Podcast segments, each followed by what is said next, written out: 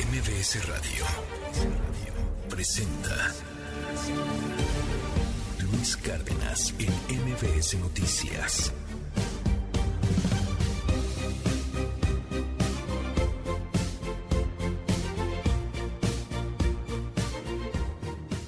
Oh, y esta canción se llama Exist for Love de Aurora.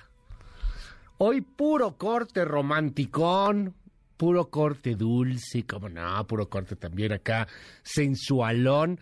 Más adelante, a eso de las 9 de la mañana, vamos a tener pues un especial en torno a San Valentín, eh, en torno a los gastos de San Valentín, cuánto te cuesta la cita y ir y las florecitas y bueno, hasta las aplicaciones de date. De todo ese rollo vamos a platicar más adelante. Este, pero hoy es día de San Valentín. Hoy es día de San Valentín. Felicidades a todos los enamorados. Pásenla maravillosamente bien. 6 con 6. Estas son las voces de la información. Yo me llamo Luis Cárdenas. Sí hay presiones ¿eh? de las empresas extranjeras, de los gobiernos extranjeros. Lo vemos con el maíz transgénico, que quisieran que se permitiera la entrada del maíz amarillo.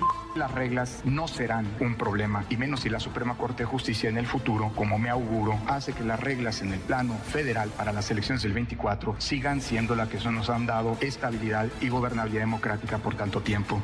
Este señor quiere que sus acusaciones de acoso no solo lo dejen impune, sino lo vuelvan millonario. La verdad es que es un descarado. Yo no tengo 12 millones de pesos en mi cuenta. Yo no sé si el señor Salmerón piensa que todas las senadoras y los senadores son como sus amigos. El objetivo evidentemente pues es evitar la gentrificación y que no suban los costos de rentas como empezó a ocurrir en algunas zonas de la ciudad. Vamos a meter una demanda por todo el recurso que el Estado ha gastado en todo esto que no teníamos presupuestado, pues en este conflicto del tema de la ingi- de la meningitis, porque eso lo deberían de haber pagado los hospitales privados, porque fue un problema de ellos. 中方的处置是负责任的、专业。如果你还想关注更多的关于美国非法进入中国领空的 El manejo de China de estos incidentes fue responsable y profesional. Si lo han entendido correctamente, es desde el primero de enero de 2022 que globos de Estados Unidos han entrado al espacio aéreo chino por más de 10 veces. and concerns about this, but there is no No hay, nuevamente, ningún indicio de extraterrestres o actividad extraterrestre con estos recientes derribos. Nuevamente, no hay indicios de extraterrestres o actividad extraterrestre. these recent takedowns.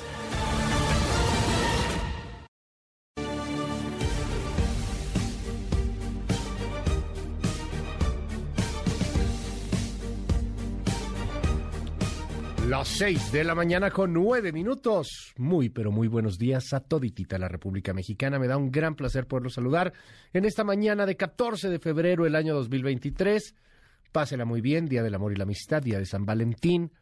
Pero pues también hay información que estresa, información que es necesario entender, que es necesario tener para tomar decisiones. Empiezo primero con el tema de la reforma electoral. Ahí le va. Ayer el consejero presidente Lorenzo Córdoba confió que la Suprema Corte permita entrar a las elecciones del 2024 con el marco electoral vigente y no con el plan B de la reforma electoral, a fin, dice, de garantizar certeza en el proceso. Para inyectar como autoridades electorales que somos la mayor certeza a propósito de las dudas que hoy ante esa sentencia se han generado. Es una corresponsabilidad que asumimos nosotros como parte de la generación de la integridad del Estado y crean que las reglas no serán un problema, y menos si la Suprema Corte de Justicia en el futuro, como me auguro, hace que las reglas en el plano federal para las elecciones del 24 sigan siendo las que nos han dado estabilidad y gobernabilidad democrática por tanto tiempo. Y le cuento que el magistrado presidente del Tribunal Electoral del Poder Judicial de la Federación, el magistrado Reyes Rodríguez, ya se fue directito al tema. Usted sabe que en este año, en los próximos meses, para abril, tendremos nuevos consejeros y nuevos magistrados. Bueno, no los van a elegir en la Cámara de Diputados, eso queda clarito. Va a ser una cosa de insaculación y seguramente será en la Corte o en una de esas ni le mueven.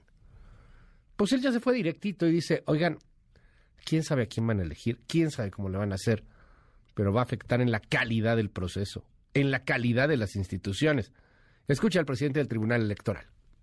Por esa razón, se requiere contar con perfiles con experiencia probada, con sensibilidad y responsabilidad social.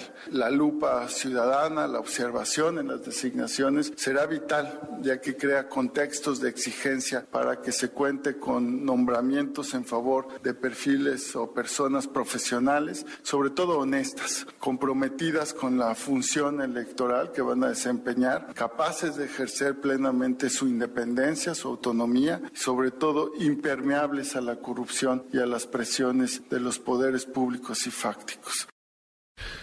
¿Se acuerda usted de Pedro Salmerón?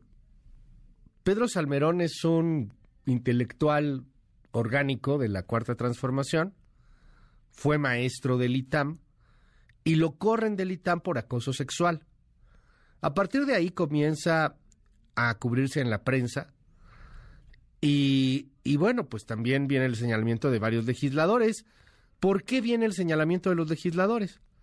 Ah, bueno, pues por una cosa muy sencilla. Es que Pedro Salmerón, que estaba acusado de acoso sexual, que lo habían corrido del ITAM, lo quería la 4T hacer embajador del Panamá. Pues ahí le va. Salmerón ha demandado a medio mundo. Chin, chin, chin, tú y todos mis compañeros.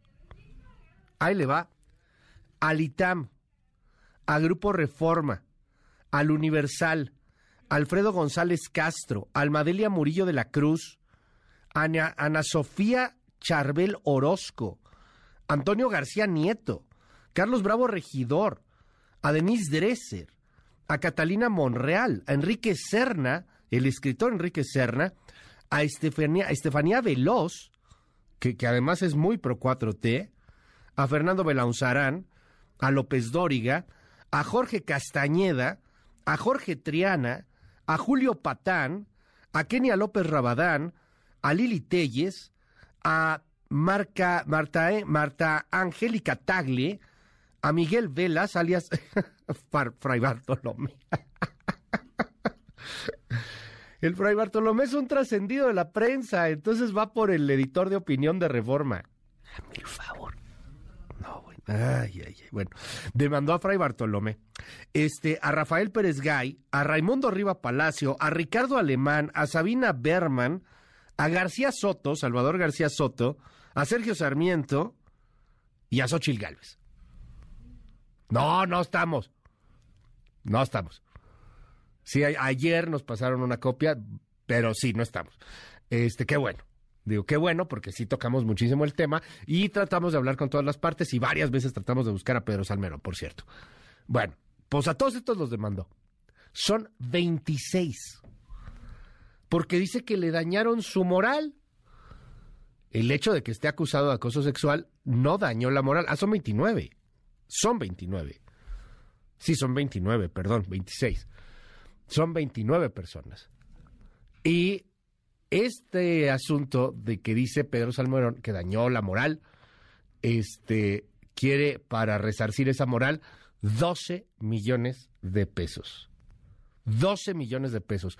Una de las 29 acusadas, Kenia López Rabadán, responde con todo y le dice así a Pedro Salmerón señor quiere que sus acusaciones de acoso no solo lo dejen impune, sino lo vuelvan millonario. La verdad es que es un descarado. Yo no tengo 12 millones de pesos en mi cuenta. Yo no sé si el señor Salmerón piensa que todas las senadoras y los senadores son como sus amigos, esos que reciben millones de pesos y los meten en bolsas de papel, pero evidentemente yo no tengo 12 millones de pesos en mi cuenta.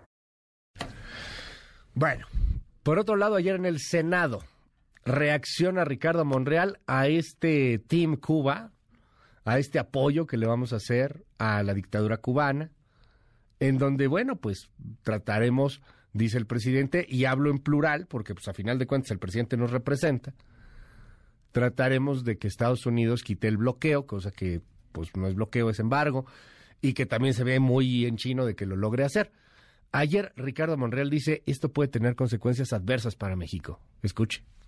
México humanitariamente está haciendo lo correcto. políticamente también, pero no debemos debilitar la relación México y Estados Unidos por nuestra sociedad comercial y por nuestra vecindad. Evidentemente, conociendo al gobierno norteamericano, puede haber reacciones contra nuestro país. Espero que no, no sean de consideración.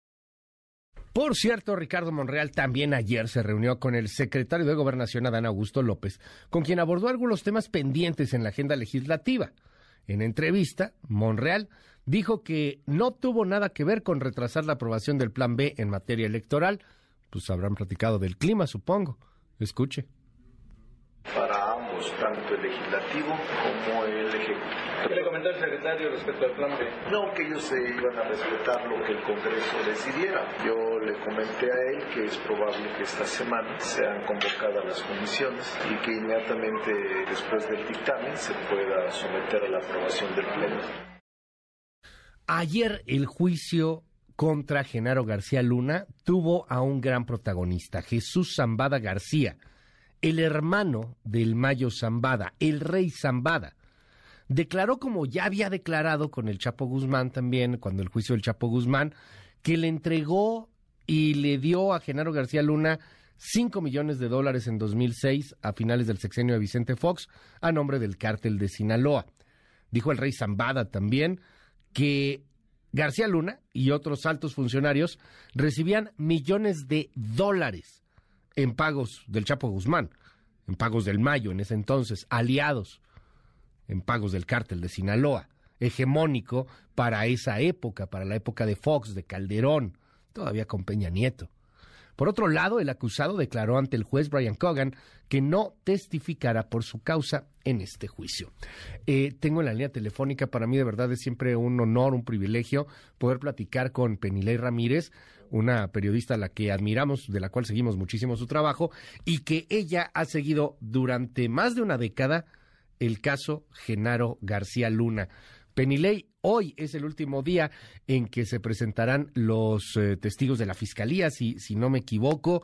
¿Cómo has visto todo el juicio? ¿Cómo viste lo de ayer?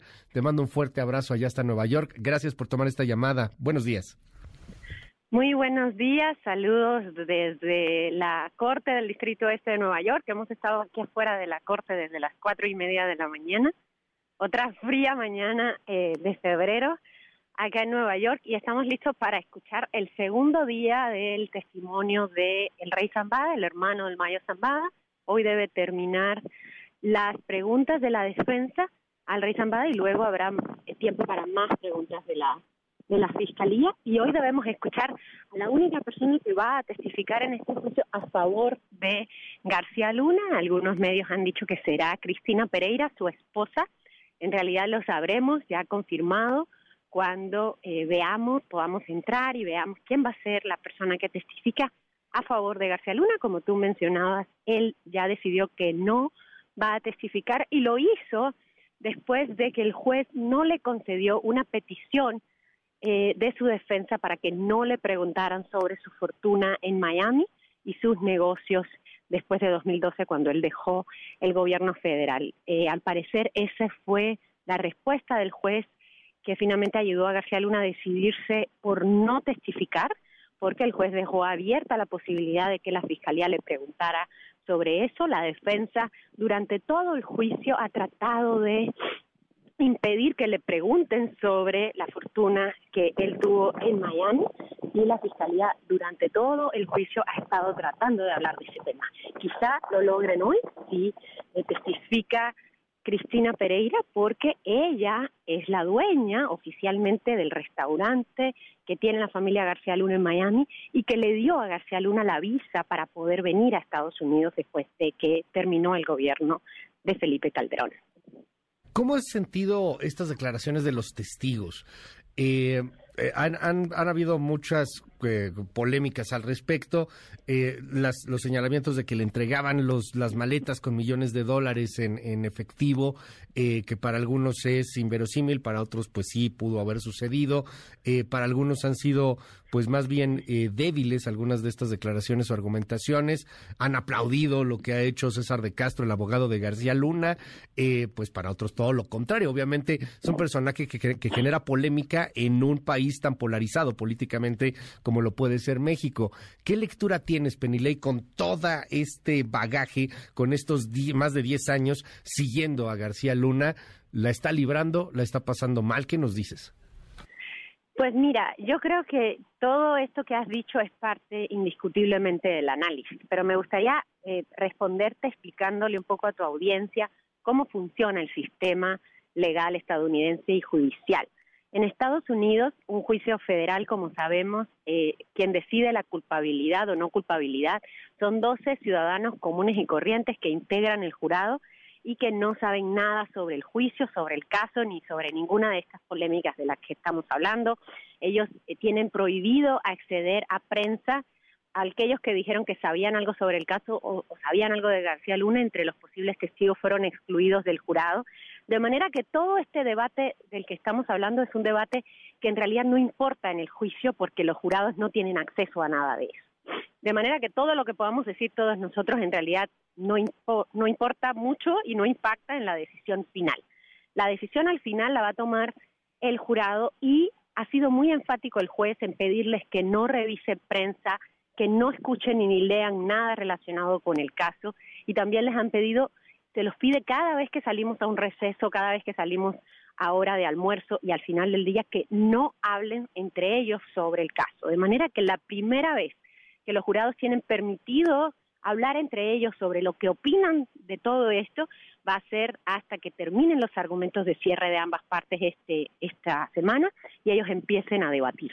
Hasta entonces los jurados podrán externar cada uno lo que piensa. Y justamente porque saben eso, que los jurados no pueden hablar entre ellos ni con nadie más sobre el caso, por supuesto tampoco con la prensa, hasta que termine todo el juicio, la Fiscalía ha sido muy hábil, yo creo, en ir construyendo a partir de testimonio tras testimonio tras testimonio de gente que dice básicamente lo mismo, cuenta las mismas anécdotas, da los mismos detalles sobre los mismos lugares, y la estrategia de la Fiscalía, en un caso, como dijeron, dijo la Fiscalía desde el principio, que es un caso basado en testimonios, es decir, no tenemos grabaciones, no tenemos videos, no tenemos una foto de García Luna recibiendo el dinero, ni una llamada telefónica en la que se vea hablando con los narcos, no tenemos nada de eso. Lo que tenemos son todos estos testimonios y la fuerza de la Fiscalía hasta ahora ha estado en construir un relato en el que todos esos testimonios van coincidiendo. Y por eso fue tan relevante para esa estrategia de la Fiscalía que eh, ayer viniera el rey Zambada porque llegó a confirmar cosas que había dicho el conejo, que había dicho el Lobo Valencia, que había dicho el Grande, que habían dicho ex agentes del FBI, de la DEA, que habían dicho muchos otros testigos en este caso, y la Fiscalía a todos especialmente ayer al grande le pregunta, bueno, ¿cuánto tiempo hace que usted no habla con el conejo, o con el lobo, o con el grande? De manera que quieren establecer aquí que todo lo que están diciendo no es porque se han puesto de acuerdo entre los testigos, sino que básicamente todos vieron lo mismo y por eso coinciden sus testimonios. Y por otra parte, la estrategia de la defensa está basada en otro punto clave del sistema judicial estadounidense, que es la duda razonable. El sistema judicial lo que dice es que el jurado tiene que declarar culpable o no culpable a alguien si se ha logrado demostrar. Ay, se me cortó la comunicación con Penilei Ramírez. Una disculpa a nuestro auditorio, vamos a tratar de retomar esta llamada. Nos contaba justamente esto que sí es clave, ciertamente, en el, eh, el sistema judicial estadounidense. Y es que eh, depende de la narrativa, de los cuentos eh, no digo cuentos como algo de inventiva o ficción, sino como esa narrativa. El cuento que cuenta la fiscalía, el cuento que cuenta la defensa. Y tienes que convencer a alguien que no sabe del tema. Como cuando te peleas en la casa, hombre, y no saben qué onda, ¿no? Entonces tienes que defender a si, si lo hiciste o no lo hiciste. Y, y presentar algunas pruebas. A final de cuentas, en narrativa. Eso es lo, lo maravilloso y también lo peligroso que puede llegar a ser el, el common law en la justicia estadounidense. Este jurado integrado por 12 hombres y mujeres que a final de cuentas son, eh, pues, supuestamente los pares del acusado y que no saben nada y que tienen que entender esta narrativa y que tienen que ser convencidos por la narrativa de la Fiscalía o por la, narrativa de la defensa, de la que nos contabas justamente antes de que se nos cortara la comunicación. Una gran disculpa, perdón, Penilei. Nos decía sobre la defensa, justamente que también está utilizando eh, pues esta estrategia de sembrar la duda razonable. Exacto, la defensa ha sido muy hábil. Yo creo que la Fiscalía ha sido muy hábil en construir esta suerte de menú de, eh, de relatos que coinciden. Y eh, por su parte la defensa creo que también ha sido muy hábil.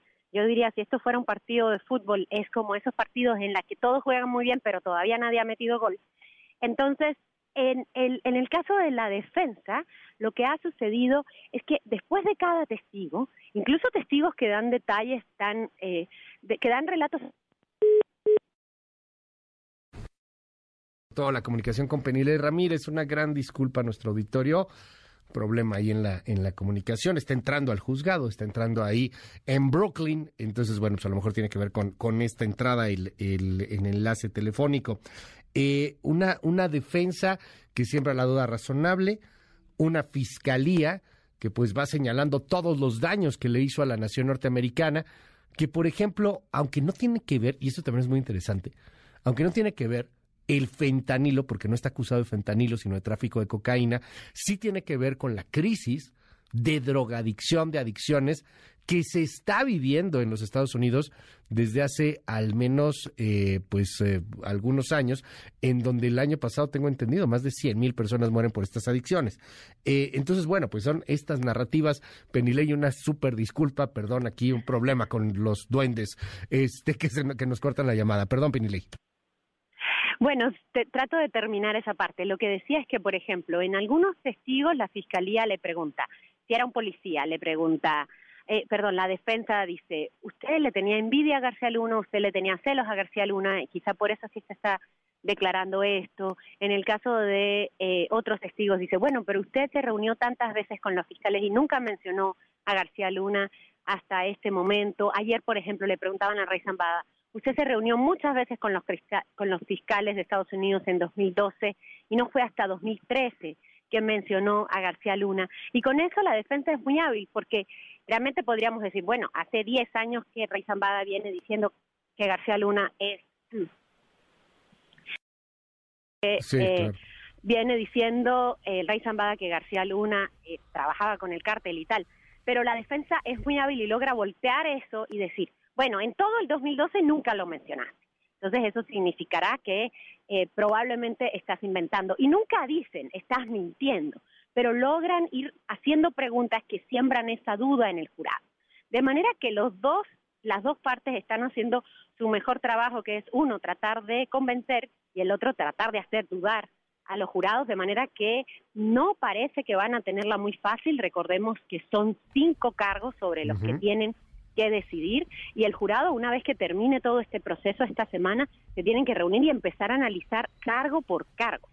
De manera que no creo, me sorprendería mucho que tuviéramos un veredicto esta semana, considerando que la Corte no gestiona los viernes, que el próximo lunes es feriado aquí en Estados Unidos, porque es el Día de los Presidentes. Ah, de manera que el último día de labores en la Corte esta semana sería este jueves, y luego no tendríamos más actividad hasta el martes de la semana próxima.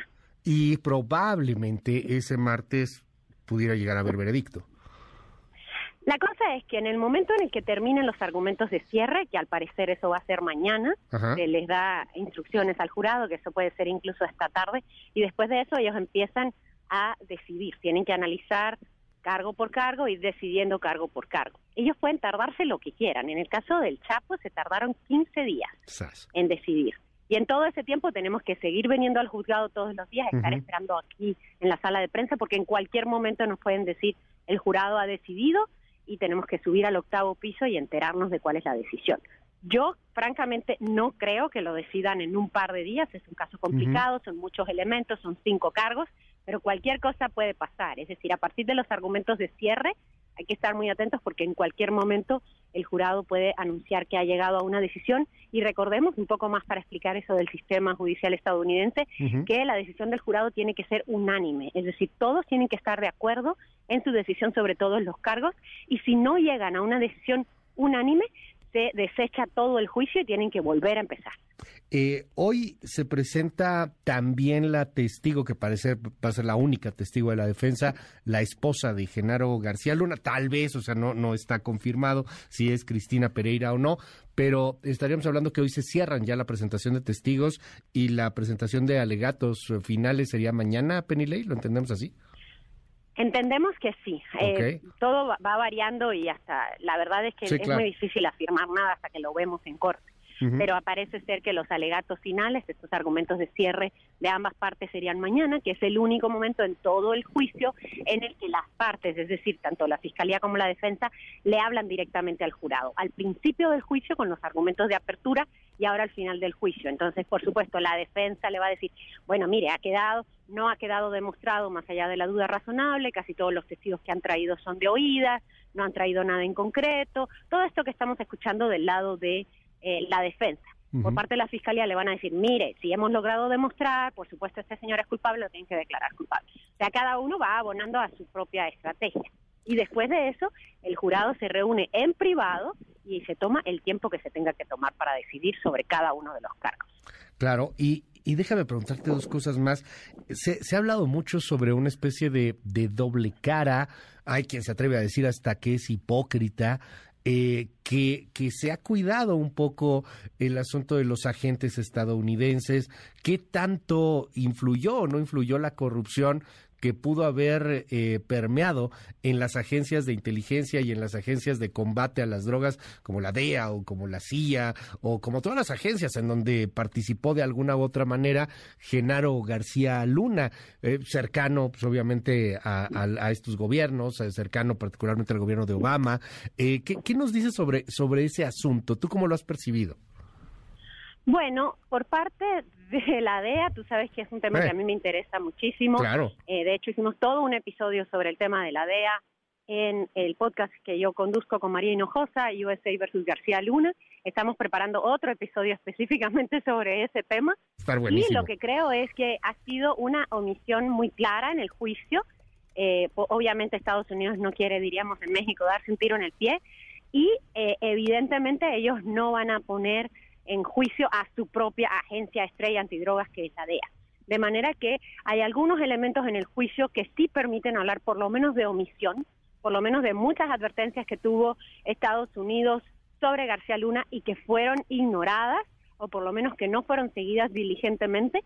Y sí hay información bastante sobre eso en el juicio, la hemos visto, lo que pasa es que de nuevo, el juicio es como un gran rompecabezas y toca ir sacando elementos por elementos para entender de qué va esta historia podemos estar pendientes del, juicio al final de cuentas del jurado este y la y la resolución a la que lleguen eh, no sé, yo, lo digo totalmente en especulación y en, y en un afán casi que hasta de quiniela con una de las mujeres que más ha conocido sobre el tema de García Luna y que lo ha seguido de punta a punta y, y cada minuto del juicio. ¿Crees que la libre en alguno de los cinco cargos, Penny Ley? Será declarado culpable. ¿Qué dices? Insisto, es especulación totalmente, entendiendo todo el sistema judicial estadounidense, este choque de narrativas de la Fiscalía y de la defensa. ¿Qué convencerá? Pues Mira, en la estadística en Estados Unidos es muy clara, dice que en el 98% de los casos como este se declara culpable a la persona implicada, de manera que si vamos a la estadística en general, Estados Unidos tiene un 2% de probabilidad que caiga en ese 2%, pues es posible, siempre es posible, por eso hay un juicio. Yo creo que hasta ese momento no ha habido lo que en Estados Unidos le llamaríamos un smoking gun o una prueba irrefutable, o sea, no tenemos, como yo decía al principio, el video de García Luna recibiendo el dinero, ni la foto, ni la grabación, no tenemos como en el juicio del Chapo una unas grabaciones de él negociando, por lo menos, a lo mejor sale hoy, pero no ha salido en todas estas semanas. De manera que es mucho más difícil especular, porque todo va a ser a consideración del jurado, si ha ganado esta narrativa de sembrar la duda razonable o ha ganado la narrativa de muchos testimonios que coinciden más o menos en el mismo relato. Seguiremos de cerca esto. Penile Ramírez, te aprecio muchísimo que nos hayas tomado esta llamada tan temprano y con el frío. Creo que ya hace un poquito menos de frío, ¿no? Bueno, pues yo estoy congelada. O sea, con las Perdón. manos ahora que tengo afuera para coger el teléfono, estoy congelada. Estamos aquí desde las cuatro y media de la mañana. Te mando un abrazo, Penile, y muchísimas gracias por la diferencia aquí en MBS. Y, y te seguimos y estamos escuchando también el podcast, esperando eh, pues este último episodio, me imagino. Bueno, no sé si va a ser el último, pero sí, eh, pues el que viene ya después de, de los de los jurados, el de USA contra García Luna, creo que vale muchísimo la pena echarle echarle un ojo y poderlo y poderlo escuchar.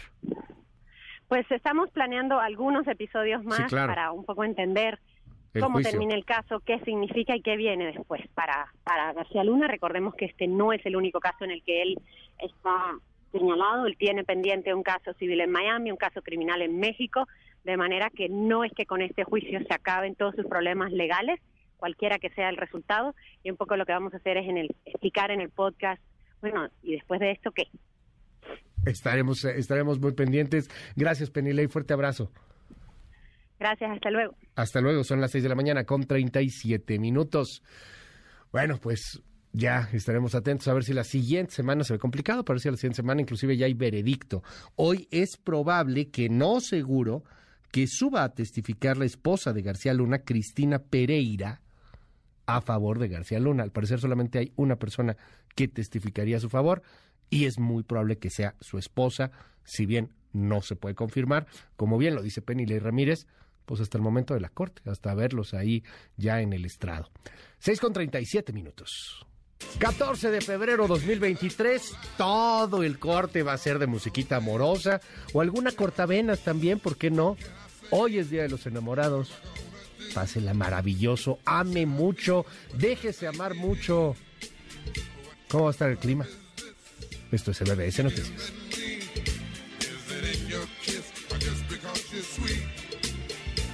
Girl, all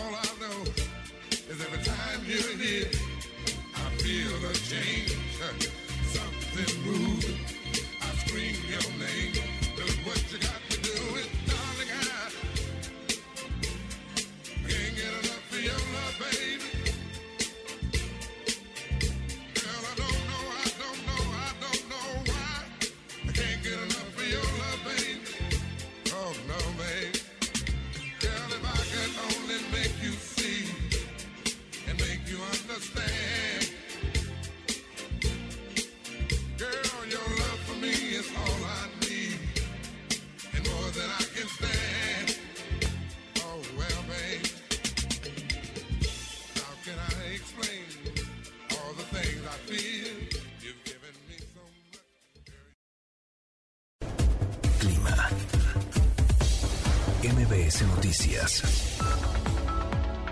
¿Qué tal amigos de MBS? Les saludo desde el Servicio Meteorológico Nacional y a continuación les informo el pronóstico del tiempo para el día de hoy. El Frente Frío número 32 se desplazará sobre el norte y noreste del territorio mexicano, interaccionando con la corriente en chorro subtropical, ocasionará rachas fuertes de viento en dichas regiones. Se pronostica que por la tarde el frente se desplace hacia Estados Unidos, dejando de afectar al país. Por su parte, un nuevo frente ingresará al noroeste de la República Mexicana en asociación con una vaguada polar y con la corriente en chorro polar. Estos producirán rachas de viento muy fuertes e intensas, lluvias y chubascos en la región mencionada, además de condiciones para la caída de nieve o aguanieve en las sierras de Baja California y Sonora, extendiéndose durante la madrugada del miércoles hacia Chihuahua. Finalmente, el ingreso de humedad del Océano Pacífico, Golfo de México y Mar Caribe propiciará lluvias aisladas en el sur y sureste mexicano, además de la península de Yucatán y en el resto de la República Mexicana prevalecerá ambiente estable y sin lluvia. Para el Valle de México tendremos por la mañana cielo despejado, bruma y ambiente frío a muy frío, con probabilidad de heladas en zonas altas que rodean el Valle de México. Por la tarde, nubosidad dispersa sin lluvia en la Ciudad de México y el Estado de México. El viento será de componente sur de 15 a 20 kilómetros por hora, con rachas de hasta 45 kilómetros por hora. Para la Ciudad de México se pronostica una temperatura mínima de 10 a 12 grados Celsius y de 0 a 5 grados Celsius en zonas altas, mientras que la máxima oscilará entre 26 a 28 grados Celsius. Para la capital del Estado de México, la temperatura mínima oscilará entre 0 a 2 grados Celsius y la máxima oscilará de 20 a 22 grados Celsius. Informó el pronóstico del tiempo Boris Hernández desde el Servicio Meteorológico Nacional de la Conagua.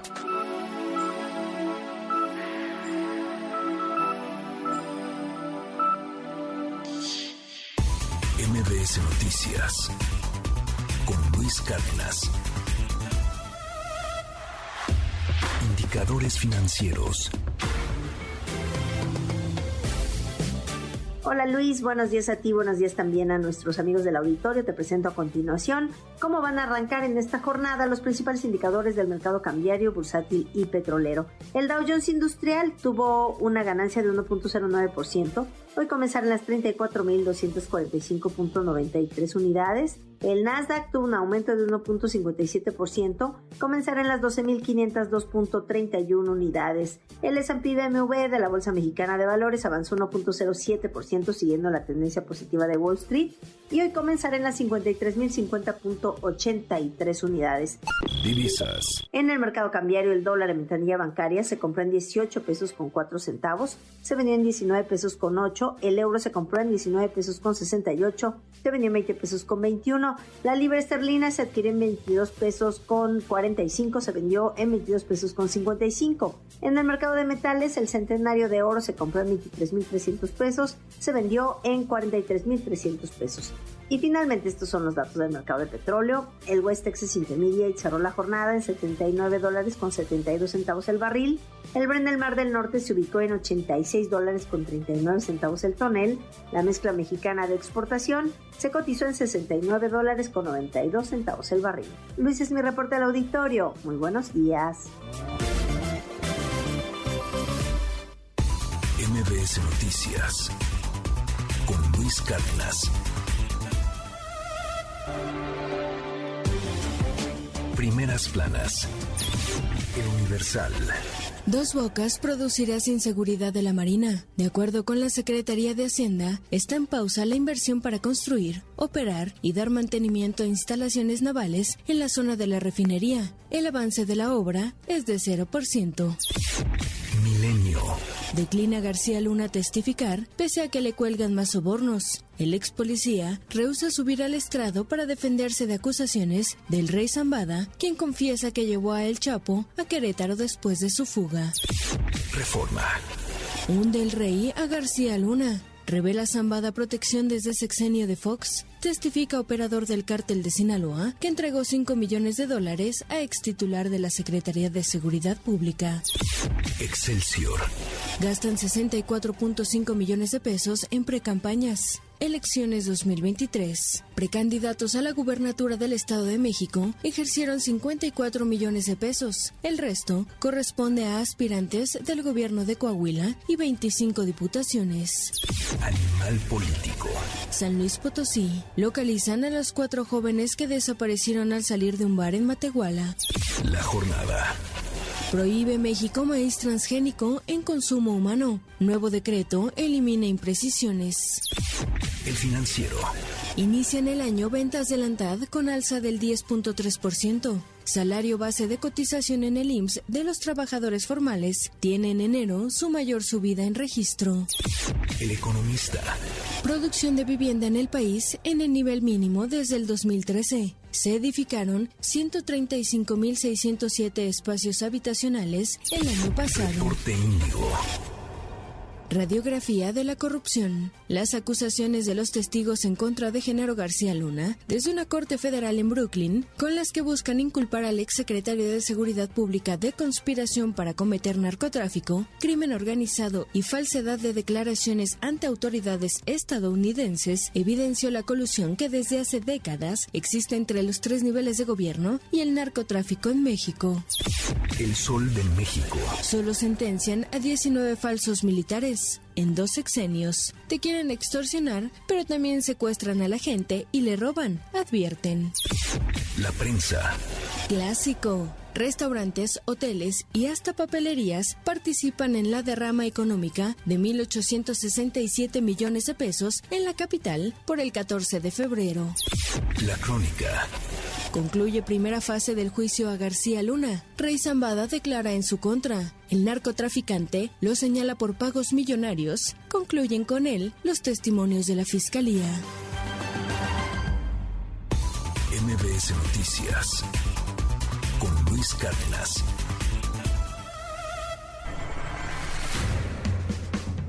Estados. Puebla. Los cuerpos de cinco personas ejecutadas fueron halladas este lunes en el municipio de Libres. Se trata de cuatro hombres y una mujer que presentaban heridas de bala. Trascendió que al menos dos cadáveres corresponden a personas que habrían sido reportadas como desaparecidas hace unos días y otros dos podrían corresponder a integrantes de la banda de los pelones que opera en la localidad. Sonora. El secretario de Acuerdos de Conciliación y Arbitraje de Navojoa fue asesinado este lunes a balazos en Guatabampo. La víctima habría sido interceptada mientras viajaba en su vehículo por dos autos donde sujetos armados le dispararon en múltiples ocasiones. Por su parte, la Fiscalía del Estado informó que el primer resultado de la investigación arroja una línea derivada de un litigio entre particulares que llevaba en el ámbito privado. Tamaulipas. Luego de un enfrentamiento con sujetos armados en la brecha La Retama, elementos de la Guardia Estatal en el municipio de Reynosa rescataron a tres mujeres que manifestaron haber sido privadas de la libertad desde el pasado 4 de febrero. Mientras que en el municipio de Miguel Alemán, integrantes de la Guardia Estatal fueron agredidos a balazos por civiles armados cuando inspeccionaron fincas del Boulevard Los Leones. Sin embargo, no se reportaron heridos o detenidos por estos hechos. En más información del Estado, el fiscal del Estado, Irving Barrios, dio a conocer que ya está identificado identificada la persona que asesinó este lunes a un elemento de la policía investigadora en Reynosa. Barrios detalló que los hechos ocurrieron cuando el elemento policíaco fue agredido a balazos al interior de un restaurante ubicado en la plaza comercial Villa Diamante. Yucatán. Al menos una docena de alumnos de la Escuela Secundaria Técnica 57 ubicada en la colonia El Roble, en Mérida, resultaron intoxicados y otras escuelas cercanas tuvieron que ser evacuadas debido a una nube de gas de amoníaco, la cual provino de una fuga registrada en una planta procesadora de alimentos ubicada en la zona. Servicios de emergencia implementaron protocolos para atender a los afectados y proteger la salud de la población. MBS Noticias con Luis Cárdenas. Titulares del mundo. New York Times, Estados Unidos. La reforma judicial de Netanyahu desata enormes protestas en Israel. Washington Post, Estados Unidos. Estados Unidos advierte a Ucrania que se enfrenta a momento crucial en la guerra. El país, España. El Supremo frustra el plan del gobierno de bajar las penas por el proceso. Le Monde, Francia. Reforma de pensiones. Noops retira mil enmiendas sin bajar la tensión. The Guardian, Reino Unido. Globos espía de China en uso por muchos años. Der Spiegel, Alemania. Entregas de armas a Ucrania. Según Pistorius, la coalición de tanques no va tan bien. Corriere della Sera, Italia. Clara victoria de la centroderecha. Funcho de São Paulo, Brasil. Campos Neto reafirma meta y predica voto de confianza al gobierno. El Clarín, Argentina. Fernández cedió y Cristina puso al ministro del Interior en la mesa política. Al Jazeera, Medio Oriente. El jefe de la OTAN advierte más guerra a medida que se intensifican las batallas en Ucrania. En un momento regresamos. Continúa con la información con Luis Cárdenas en MBS Noticias.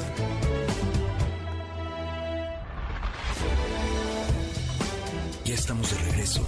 MBS Noticias con Luis Cárdenas. Continuamos. Trascendió en la prensa. Reforma, Templo Mayor. Hoy que es Día del Amor, ay, el gobierno mexicano le entregará al de Estados Unidos no un ramo de rosas, sino un decreto genéticamente modificado para tratar de taparle el ojo al macho en el tema del maíz transgénico. El decreto lo que busca es doblar las manos a los reclamos norteamericanos sin que parezca que está doblando las manos. Cosa de ver que el documento publicado anoche en el diario oficial de la Federación afloja el rechazo gubernamental a la llegada del maíz transgénico. La orden presidencial deja abierta la puerta para su uso como alimento de animales y para uso industrial, pero lo prohíbe para producción eh, de tortillas. Con esto, los audaces negociadores de Raquel Buenrostro, la titular de Economía, buscan convencer a sus pares estadounidenses de que no lleven el asunto a un panel de controversias del TEMEC. Sin embargo, está por verse si el decretito de anoche satisface a Washington, que había pedido evidencias científicas de la prohibición y lo único que recibió fue un rollo muy al estilo mañanero. Bajo reserva del Universal.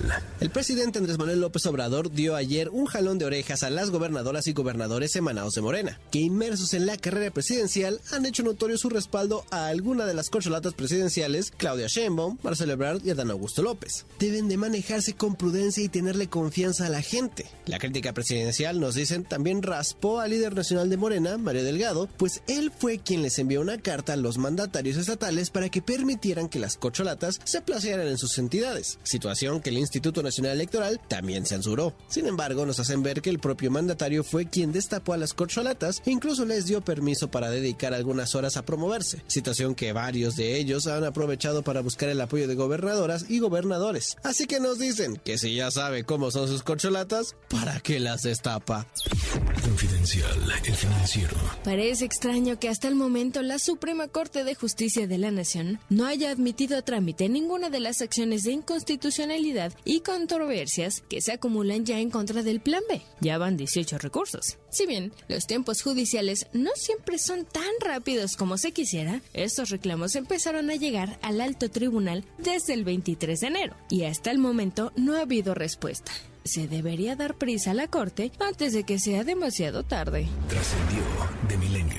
Que la Junta de Coordinación Política en San Lázaro sostendrá hoy una reunión de trabajo para discutir y, en su caso, aprobar la nueva convocatoria al proceso de selección de cuatro integrantes del Consejo General del INE para el periodo 2023-2032, en sustitución de Lorenzo Córdoba, Ciro Murayama, Adriana Favela y Roberto Ruiz, quienes concluirán su encargo el próximo 3 de abril, con ajustes de fechas y diversos cambios para dar cumplimiento a la sentencia del Tribunal Electoral que revocó su primer acuerdo.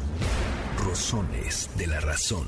Y si algo de verdad tienen sus revelaciones, las historias contadas por el narcotraficante Jesús Reinaldo Zambada, alias el Rey, hoy testigo de la Fiscalía de Estados Unidos, sentarían un precedente. Y no porque un alto funcionario mexicano jamás hubiera hecho una fortuna de manera ilegal, sino porque el de Genaro García Luna es el primer caso en el que se juzga y eventualmente podría declararse culpable a un servidor público del más alto nivel un exsecretario de Estado. La cuenta regresiva llegará próximamente a su fin, según cuentan quienes siguen de cerca el juicio, para saber si García Luna es hallado responsable de haber hecho acuerdos con el narcotráfico. Falta por lo pronto que concluya el testimonio del capo y uno más de la defensa de García Luna, cuya revelación hizo anoche el periodista Marco Silva, la esposa del exfuncionario, Cristina Pereira, quien lo ha acompañado en todas las audiencias.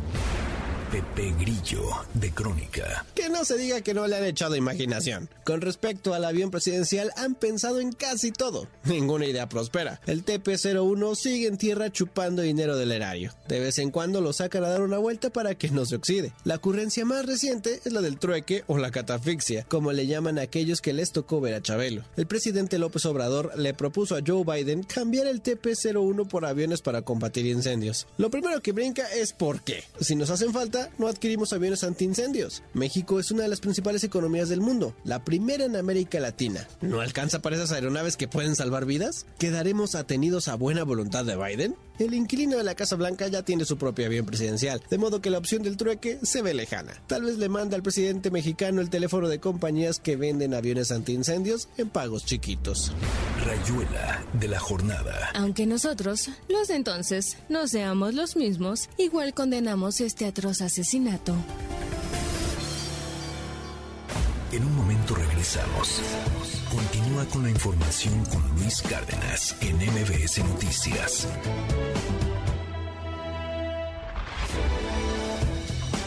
Ya estamos de regreso. MBS Noticias con Luis Cárdenas. Continuamos. En MBS, noticias que ponen de buenas. La Secretaría de Agricultura y Desarrollo Rural aseguró que la producción de las cuatro especies ornamentales más populares en México, rosa, crisantemo, gladiola y gerbera, registraron un aumento al cierre de 2022, por lo que los productores de flores ornamentales del país garantizaron su abasto ante el aumento de la demanda nacional con motivo de los festejos de este 14 de febrero. Del 13 al 25 de febrero, la Secretaría de Bienestar realizará el registro para la incorporación a la pensión para las personas adultas mayores que cumplen 65 años entre enero y febrero de 2023, para lo cual pueden acudir a cualquiera de los 2.400 módulos de bienestar que brindan atención de lunes a sábado de 10 de la mañana a 4 de la tarde, con identificación oficial vigente, acta de nacimiento, CURP, comprobante de domicilio y teléfono de contacto. La Secretaría de Turismo informó que el Tianguis Turístico México 2023, que se realizará por primera vez en la Ciudad de México del 26 al 29 de marzo próximos, reporta 1.113 compradores nacionales e internacionales de 685 empresas provenientes de 55 países de los cinco continentes, incluido México, además de estar confirmada ya la participación de las 32 entidades federativas y de 1.097 expositores en representación de 522 empresas. Con información de Lourdes González para MBS Noticias, Francisco Cigarroa. En MBS, noticias que ponen de buenas. MBS Noticias con Luis Cárdenas.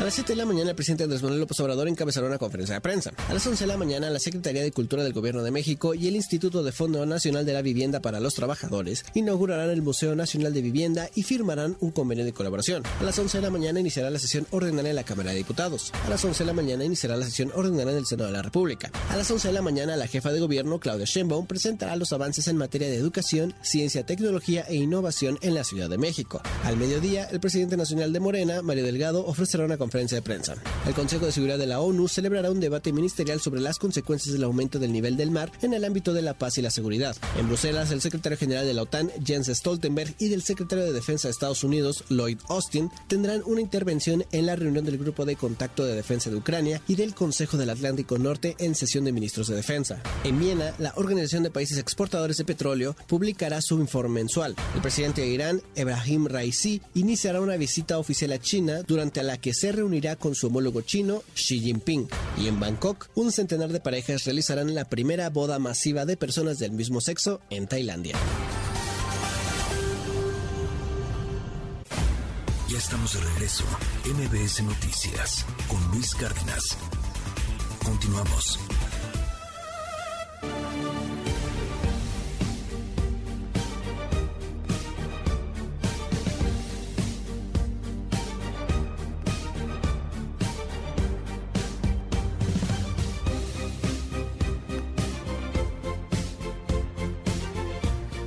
Ya son las 7 de la mañana con 8 minutos. Muy, pero muy buenos días a toditita la República Mexicana. ¿Cómo está, oiga? No sabe el gustazo que me da, como siempre, poderlo saludar, poderlo ver en este espacio, porque aquí nos escuchamos, nos mandamos este imágenes, memes, todo en el WhatsApp 5571-131337. Hoy es 14 de febrero, hoy es Día del Amor y la Amistad. Nuestros cortes comerciales, nuestros cortes a salida eh, comercial, pues van a estar llenas de canciones romanticonas, melosas. ¿Cuál le gusta a usted? Escríbame, por favor, 5571 131337. Oiga, muchísimo que comentar el día de hoy. Vamos a platicar más adelante de la reforma electoral y las reacciones que hay ahí de Lorenzo Córdoba, cómo se está poniendo la cosa en el Congreso, Pedro Salmerón que demandó a 29 personas e instituciones porque dicen que le dañaron su imagen pública, su moral, cuando lo acusaron de acoso sexual. Lo platicaremos también en esta mañana. Eh, y bueno, todo sobre García Luna, eh, lo que está pasando con el glifosato y con el maíz transgénico. Ayer sorprendió el, el, el Poder Ejecutivo, la Presidencia de la República, el Palacio Nacional, cuando por la tarde lanzan en la edición vespertina del diario pues la prohibición o las limitaciones al glifosato y al maíz transgénico. Lo platicaremos también en esta mañana. Harta cosa. 14 de febrero son las, seis, las 7 de la mañana con 10 minutos. Y saludamos rápidamente a la televisión. Hola en el 6.4, teleabierta, varios estados de la República Mexicana. Hola también a la forma millennial. Estamos en mbsnoticias.com. En todas las redes sociales. Siga esta gran familia MBS Noticias en Quay, en Instagram, en TikTok, en la red que quiera, particularmente con los microvideos, formas disruptivas de comunicación. En menos de un minuto te enteras, tienes temas de conversación, tienes datos, puedes tomar decisiones. Hola a todos en la radio, en este hermoso medio, de costa a costa bañando el país. En EXA, en la mejor, en FM Globo. Mi nombre es Luis Cárdenas y se lo digo todos los días, neta, neta, con el corazón en la mano. Es un privilegio, es un gustazo estar un ratito de su día. Gracias por esta increíble oportunidad. Las 7 con 11.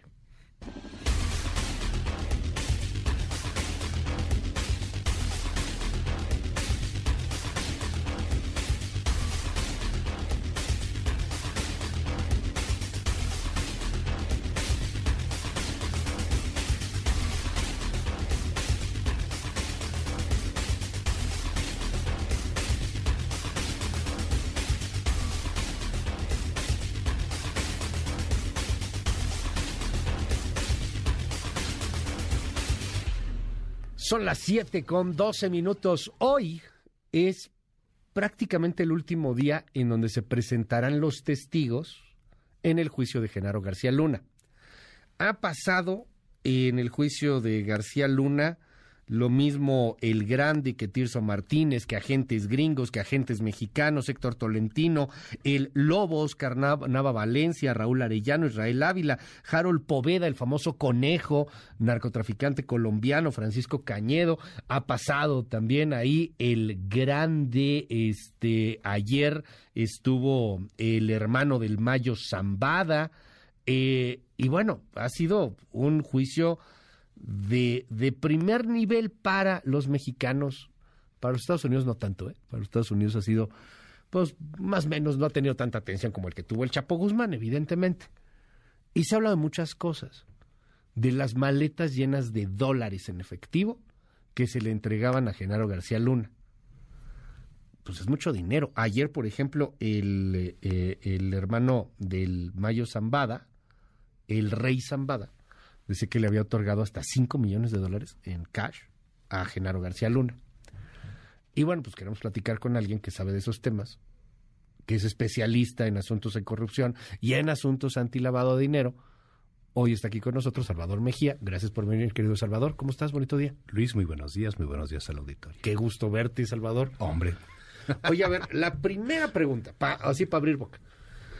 ¿Cuánto es un millón de dólares en efectivo? O sea, físicamente No me hablando. que- Luis, no me quemes. Este, No, o sea, pues, para saber, tú sí sabes, ¿no? Eh, O sea, no- no maleta- estoy diciendo sí, que no no, no, recibido, no, no, o no, sea. Eh, a ver, eh, para entender el tema, Ajá. las acusaciones, eh, todos, eh, las investigaciones por lavado, pues hay una parte, vamos a llamarla forense, ¿no? Es el, el mundo real, cómo se ven las cosas. Una maleta, imagínate que puede, dependiendo de los billetes, pero puede ser una maleta de gimnasio, una buena maleta de gimnasio, y ahí puede, ahí puedes estar metiendo eh, un millón de, un millón de dólares. A ver, curiosamente tengo una aquí. C- Ciertamente, ciertamente. Curiosamente tengo una aquí. Luis, eso es un neceser, por favor. No, que- a ver, si no, me sigue- hablando una buena maleta, una buena maleta de gimnasio. Ok. Me sigue a través de la tele porque la radio no nos están viendo. A ver si le podemos sacar una foto. Y lo Ok. subimos ahorita rápido aquí a, a la red. Pero es una maleta pues convencional, ¿no? pequeña, Chiquita. no, es maleta Es pe- chiquita. no, es pequeña. O sea, ¿aquí cabe un millón de dólares? No, no, no, no, ahí no lo cabe. Va- va- vamos a ponerlo así. Haz de cuenta el tamaño como de un carry-on, billetes de 100 dólares. Ahí podría estar este, bien atascada, podría estar... eh, Medio entrando. millón. Ah, en la que tú traes puede, ser, puede llegar a ser medio millón. Medio millón de... O sea, en Podría una maleta así como, millón, mira, espérame, como medio voy- millón. En, en la radio no nos ven, Ajá. pero en televisión voy a intentar un- hacer un ejercicio midiendo con cuartas, es decir, con mi mano. Eh, Salvador Mejía está tocando la maleta. Estoy tocando la maleta, mis está huellas digitales ahí. están en la maleta. Ok. Eh, están 100, 200, 300. Aquí pueden caber 500. O sea, medio millón de dólares. Aquí puede caber medio millón de dólares. O sea, entonces tiene que ser una maleta más grande. Más grande, un carry-on grande para Ah, que la sí. audiencia lo ubique. Una maleta de A ver, aeropuerto. vamos a pensar en una maleta de, Una aeropuerto, maleta de de las aeropuerto. que puedes subir o de las Sí, que tienes que No, de las que documentar? puedes subir. Ahí podría llegar a caber. Grande podría. de las que puedes subir. De las o sea, que la puedes- más grande la de más la grande que pueda subir a un avión en billetes de 100, bien atascaditos, Ajá. bien compactos. Un millón. Puede, podría llegar a caber un millón de dólares. Eh, si son cinco, serían cinco maletas. Exactamente. Está medio cañón entregarlas en un restaurante. Y un, er- un restaurante con tanta movilidad, con tantas cámaras de seguridad, Ajá. en una zona tan pública Ok. y que no pases apercibido, te diría que la única razón para que eso ocurriera sería, o, o podría ser, o que fuera parte de una serie de televisión, eh, donde todo puede ocurrir, o que en medio de un despliegue de seguridad con gente armada, pues a los comensales promedios les dé incluso miedo eh, sostener eh, la mirada, el voltear a ver hacia en, en dirección a donde están sentados personajes de no muy buena pinta. Pero pues así que digas que es realista, Luis, eh, no, eso yo lo veo ocurriendo en, en casas de seguridad, porque para eso son. Y para eso las tienen. Sí, en casas de seguridad o en algún otro lugar, o sea, no vas a un Con restaurante. tantas medidas Ajá, de vigilancia. de vigilancia. Eh, De ahí que yo te quiero preguntar entonces este asunto. Eh, los testimonios, independientemente de lo que vaya a pasar, porque probablemente lo vayan a, a declarar culpable, dado que el 98% de casos de este estilo terminan declarando culpable al, al señalado, eh, en, en este, en este punto lo que, lo que quiero preguntarte es, pues es- son, son declaraciones de oídas y nadie está defendiendo a García Luna. Es que es bien complicado aquí. No quiero entrar en esta camisa de once varas, pero, o sea, todo es de oídas. Es como si yo digo que te vi en algún lugar recibiendo estas maletas, que son maletas de gimnasio, y que eran millones de dólares, pero no lo puedes comprobar. Ok, a ver. Acabas de abrir las puertas del infierno. A ver, otra Ahí- vez. Ahí te va, ahí Ajá. te va. Sí, efectivamente, hoy es el, hoy se continúa con la última parte del interrogatorio al, eh, al grande. El, No, al rey Digo, Zambada. al rey, perdóname, al rey Zambada, gracias. Eh, el llamado testigo estrella del- de la acusación de García Luna, ¿no? ¿Y por qué estrella? Pues porque salvo el de Beitia no aportó, no aportaron mucho, incluso en no pocas ocasiones el juez Gorgan pues les llamó la atención a los a los fiscales. ¿Hay cuántos? Hay 12, 12 te- hubieron 12 testigos, pero faltó uno, Luis, que no entiendo, faltó un factor que no entiendo por qué no está ahí desde el día uno en este litigio, la ruta de dinero. Tú me acabas de poner como ejemplo, lo, si cabe, me hiciste esta pregunta, si en esta pequeña maletita cabe un millón de dólares y ahora multiplícalo por cinco. Bueno, esos 5 millones de dólares o 50 millones de dólares, porque pues vamos, si resulta ser que un que el mero, mero, mero, mero de la policía en México era parte de la delincuencia organizada y recibía sobornos, pues quiero pensar que estamos hablando tal vez de decenas de millones de dólares lo que pudo haber recibido, por lo menos. Luis, ¿dónde están?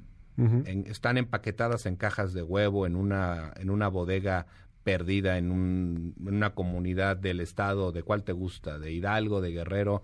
¿Están abandonados por ahí? O allá en Michigan. O, o- no o en Michigan, Arizona, ve- algún lado, en, Maya- bodega- en Miami, están eh, eh, auténticamente ese dinero en efectivo que le fue entregado supuestamente está vilmente almacenado en una bodega donde se te dé la regalada gana o fue colocado dentro del sistema financiero porque ahorita que me haces la pregunta de si es, en esta maleta cabe esta lana ahí te va otra Luis en cierto momento como delincuente tú puedes generar tanto dinero que físicamente va a resultar un problema eh, custodiarlo, moverlo y utilizarlo.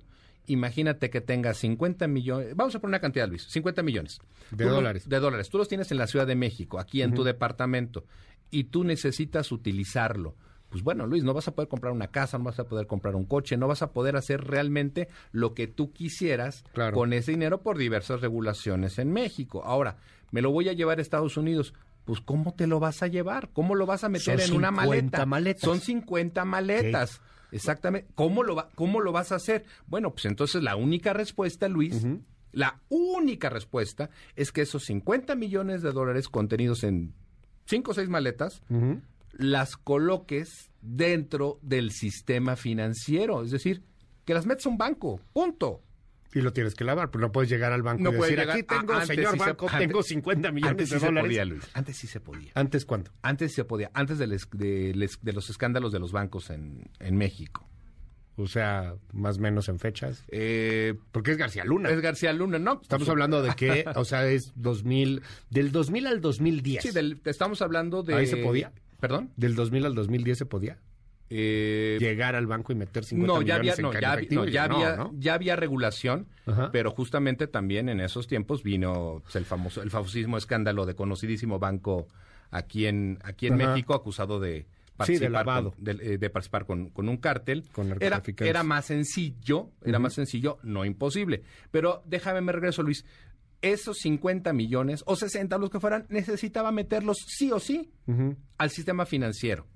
Y en el instante en que ese dinero entrara al sistema financiero, las autoridades norteamericanas y mexicanas tenían la posibilidad de, de detectarlo y comenzar la- el rastreo, el famoso eh, que tanto les fascina a los norteamericanos, el famoso follow the money, Luis. Y no entiendo por qué ese factor, como te estaba mencionando, tan, pero tan importante, eh, por la parte jurídica y por la parte mediática, no entró en escena desde el día uno como elemento estrella en este juicio en contra de Genaro García Luna. Es decir, las oficinas tan importantes en Estados Unidos como OFAC y el FinCEN, que son los que se encargan de, de vigilar y de congelar bienes, han sido omisos, no, no han aparecido. Y esto me llama poderosamente, Luis, la atención, porque incluso la fiscal, espero pronunciarlo correctamente, eh, Comati Reddy, la fiscal norteamericana a cargo de la... De la esta- acusación. de esta acusación, que ella es de las que actúa tras bambalinas, ella, eh, ella dirige las investigaciones por lavado de dinero en la Fiscalía del Distrito Oeste de, de Nueva York. Y Luis nunca apareció. Entonces, aquí aplica una máxima. Si no hay, si no hay cuerpo, Luis, no hay delito. Pero si ver- no hay millones y millones y millones de dólares visibles, si no hay, si no muestras un mapa, una red de vínculos, donde le demuestres al jurado cómo fue que García Luna movió esos 50, 60, 70 millones de dólares, o lo que sea, no vas a poder acreditar eso. Pero no son otros cargos por los cuales están juzgando a García Luna. O sea, son cuatro cargos de conspiración para exportar cocaína y otras drogas a Estados Unidos. Y la otra, el cargo por mentirle a un agente federal de inmigración. O sea, porque entiendo que hay otro juicio que tiene que ver con sus bienes, ¿no? Ah, es que o sea, que es lo hay- que quiere hay- el presidente. Porque, Quiere traer- el presidente dice, y lo, lo- lo señalaba hace poco cuando fue Pablo Gómez y hablaron de todo este tema, que hay 750 millones Se de dólares supone- que además quieren que les regresen al Estado Con un mexicano. litigio muy mal llevado por parte de las autoridades mexicanas. Sí, porque en- fue de la Miami. UIF y pidieron Pidieron, en contratar- Miami, contrataron a un despacho de abogados sin necesariamente tener las facultades para hacerlo. Pero a ver, Luis, de- déjame intentar eh, responderte esto. Creo que va de la mano con el hecho de que Genaro García Luna haya determinado no subir al estrado. Ok. ¿Por qué? Porque ya se filtraron las preguntas que tentativamente le iban a hacer los fiscales eh, Mm. norteamericanos. Y la mayor parte de esas preguntas, ¿hacia dónde crees, Luis, que estaban dirigidas? Pues, por hacia ejemplo, la yo, lana. yo le hubiera preguntado, oiga, don García Luna, ¿de dónde sacó, no sé, este, este departamento que al parecer está... 3.7 millones, el de Miami. El de Miami, ¿de dónde sacó ¿De don? García Luna Di- dirán en mi el tierra. departamento de 3.7 millones de dólares? Ladrón, ¿no? ladrón de los sacaste, dirían los clásicos. Entonces, como las preguntas de los fiscales iban a estar enfocadas a determinar Ya. cómo fue que obtuviste estos recursos para vivir en Estados Unidos, parece ser que, bueno, y para mí, esa es la razón por la cual Genaro decidió no subir, porque además, por supuesto, que en Estados Unidos eh, solamente subes a declarar cuando de plano sientes que la traes totalmente ganada o totalmente perdida, como lo, como lo quieras ver. Pero inevitablemente, este es el gran ausente. Oye, eh, los, los fiscales, perdóname, los fiscales no, la defensa de Genaro mostró sus cartas desde el día uno. No van a ver una sola foto, un solo video, no van a ver una grabación en la que Genaro acepte que recibió dinero. Sí, o o sea, no donde es- lo veas. No es un Recibe- video como los sobres o No hay como, no hay videos o de como sobres. la lana que le dieron este a la gente de la Valle, del PAN, del senador. Lavalle que acabó preso no, por el no caso hay un audio negociando las entradas y salidas audio, de droga. Como los de Alito Moreno. Como O el sea, Chapo, o el Chapo el Guzmán, Chapo mi- el Guzmán Chapo tenía Guzmán mismo, algunos. ¿no? Entonces, como no tienes eso, los fiscales dijeron, eh, eh, se lo dijeron claramente al juzgado, al, al juzgado, perdón, a los miembros del jurado, El un jurado. jurado norteamericano fundamentado mucho en la imagen.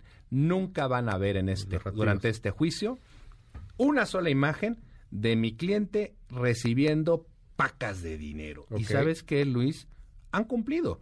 Su No estrategia hasta el día de hoy, bueno, ayer, hasta ayer han cumplido. Le- el jurado no ha visto una sola imagen, no ha visto un video, no ha visto, no ha escuchado un audio donde Genaro García Luna esté recibiendo dinero o alguien le esté diciendo que le está entregando dinero. Y ese es el, creo Luis, es el gran, gran ausente y no lo entiendo, no tiene sentido porque los americanos justamente son los líderes en este tipo de A ver, investigaciones. pero ahí yo me voy a poner Pantera. Pantera. Venga. El tío Sam no necesariamente es pulcro. Ok, Oye, a ver lo que vamos pasó en vamos algún momento con la guerrilla y con Caro Quintero y cómo movieron las, la droga para las armas y llevarlo para la guerrilla en Sudamérica y, y eso por no hablar de lo que han hecho en África, lo que han hecho en, en, en el mismo Afganistán. A ver, el tío Sam no es precisamente la persona más pulcra del mundo. Ok. Si empezamos a arrastrar la lana de García Luna, ¿qué tanto pesa? Ok. ¿Qué a ver, tanto llega ¿A quién le pega? a donde no tiene que llegar? ¿Qué tanto vamos a ver, híjole, la DEA, la CIA, todos ellos involucrados? Justamente, Luis, yo en, en las notas que he tomado del caso, tengo en, en la sección de preguntas, eh, tengo una.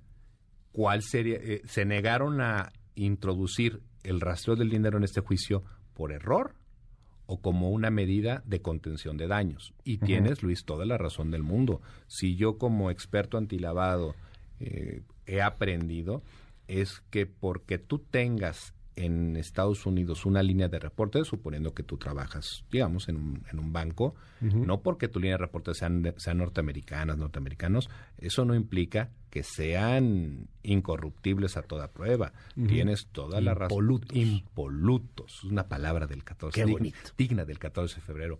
Eso no significa, Luis, que sean eh, éticamente a prueba de balas. Lo que sí te puedo decir es que ya pusiste varias sobre la mesa, eh, entonces no te puedo decir nada, te voy a confirmar lo que tú dices. Los norteamericanos, el gobierno norteamericano, la industria privada norteamericana tiene también su patita chueca. Tal vez como no, y en una de esas como nosotros, este famoso argumento, eh, ¿te acuerdas? Eh, es que por, por un- si en México hay un Chapo, tiene que haber su contraparte en los Estados Claro. Unidos. Si hay un Genaro García Luna en México, tiene que haber otro en Estados Unidos. Hay espejos, porque si no existen los espejos, Luis, no hay manera de que este negocio de drogas transnacional, la famosa, dicho por ellos, la delincuencia organizada transnacional, no podría existir, porque entonces los cárteles mexicanos brincarían a Estados Unidos y tomarían el país por control. No, no, no. Del otro lado tiene que haber alguien que haga exactamente lo mismo que ellos. O, pues vámonos a esta, Luis, que los camiones repletos de droga pueden correr libremente por las carreteras de Texas. Los eh, camiones repletos de cocaína pueden eh, llegar a las bodegas en Nueva York, en Chicago. Pues no, no, así solitos por generación espontánea, no. Necesitan sí o sí que alguien del otro lado les esté, eh, esté- les esté ayudando. Entonces, si el dinero de Genaro García, Claro. el supuesto dinero de Genaro por estas actividades ilícitas es subido a la discusión, puede ser que esté, que, que puede llegar gravemente a la DEA, al FBI, a la Casa Blanca Sí y puede. Pero ¿por qué no? O sea, si, si nos metemos ya a las telarañas, a, a la maraña de la red financiera, sí salpica. ¿Por qué no, Sí puede llegar a salpicar. ¿Por qué no? A ver.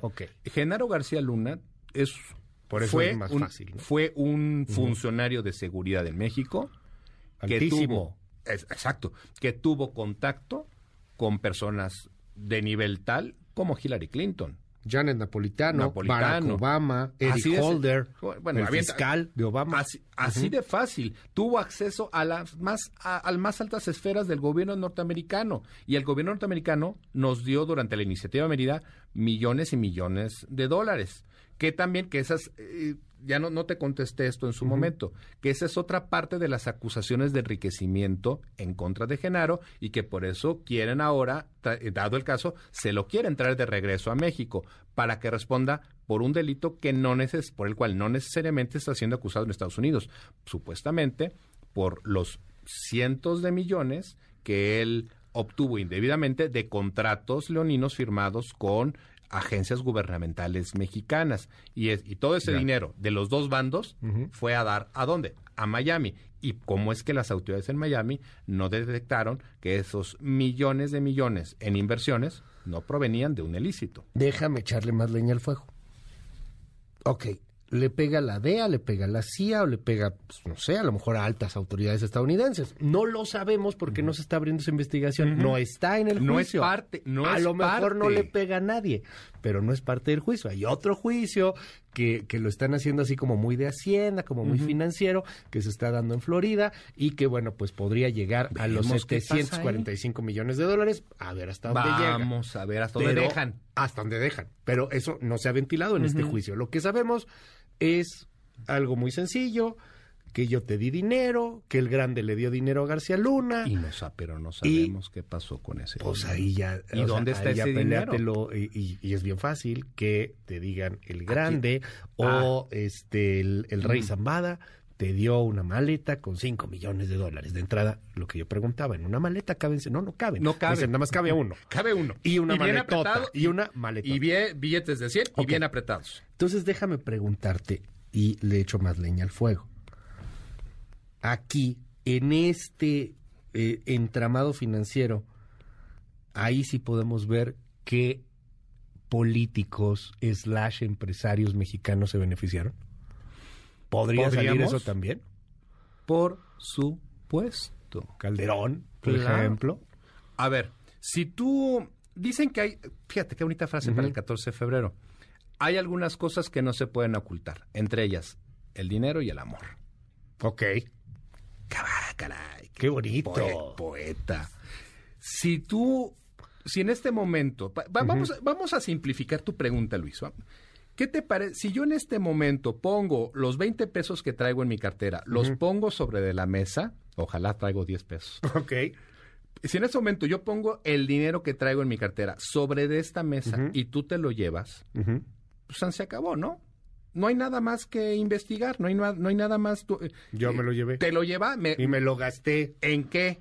en unos tacos acá afuera. Porque tú lo dices, pero no hay manera de que la audiencia sepa en qué te gastaste mis 20 pesotes. Ni hay Ahora- manera de que la audiencia sepa que realmente me diste los 20 pesotes, me o lo diste, 50 me lo- o 10. O 10. Es simplemente un dicho mío. Ajá. Pero si en vez de eso, esos 20, es más, no fueron 20, fueron 25 pesotes, yo te los deposito en una cuenta a nombre de tu primo Arnulfo, entonces en ese instante la audiencia podría empezar a revisar a través de transacciones financieras Queda registro. queda un registro y el registro se sigue. A ver, es como una huella digital que en un arma y esa arma va, va pasando de mano en mano, pues tengo la capacidad para investigar eh, en, en dónde ha estado y si ha sido utilizada. Entonces, la audiencia va a poder ver si es cierto primero, si te deposité mis 25, si te deposité. Segundo, cuánto dinero. Tercero, tu primo Arnulfo, ¿a quién diablos? Espero que sí tengas un... O que no Saludos, tengas un, Arnulfo. Espero que no tengas un primo Arnulfo. Saludos. Arnulfo. Y Arnulfo, ¿a quién Ajá. le está reenviando, retra- está transfiriendo ese dinero?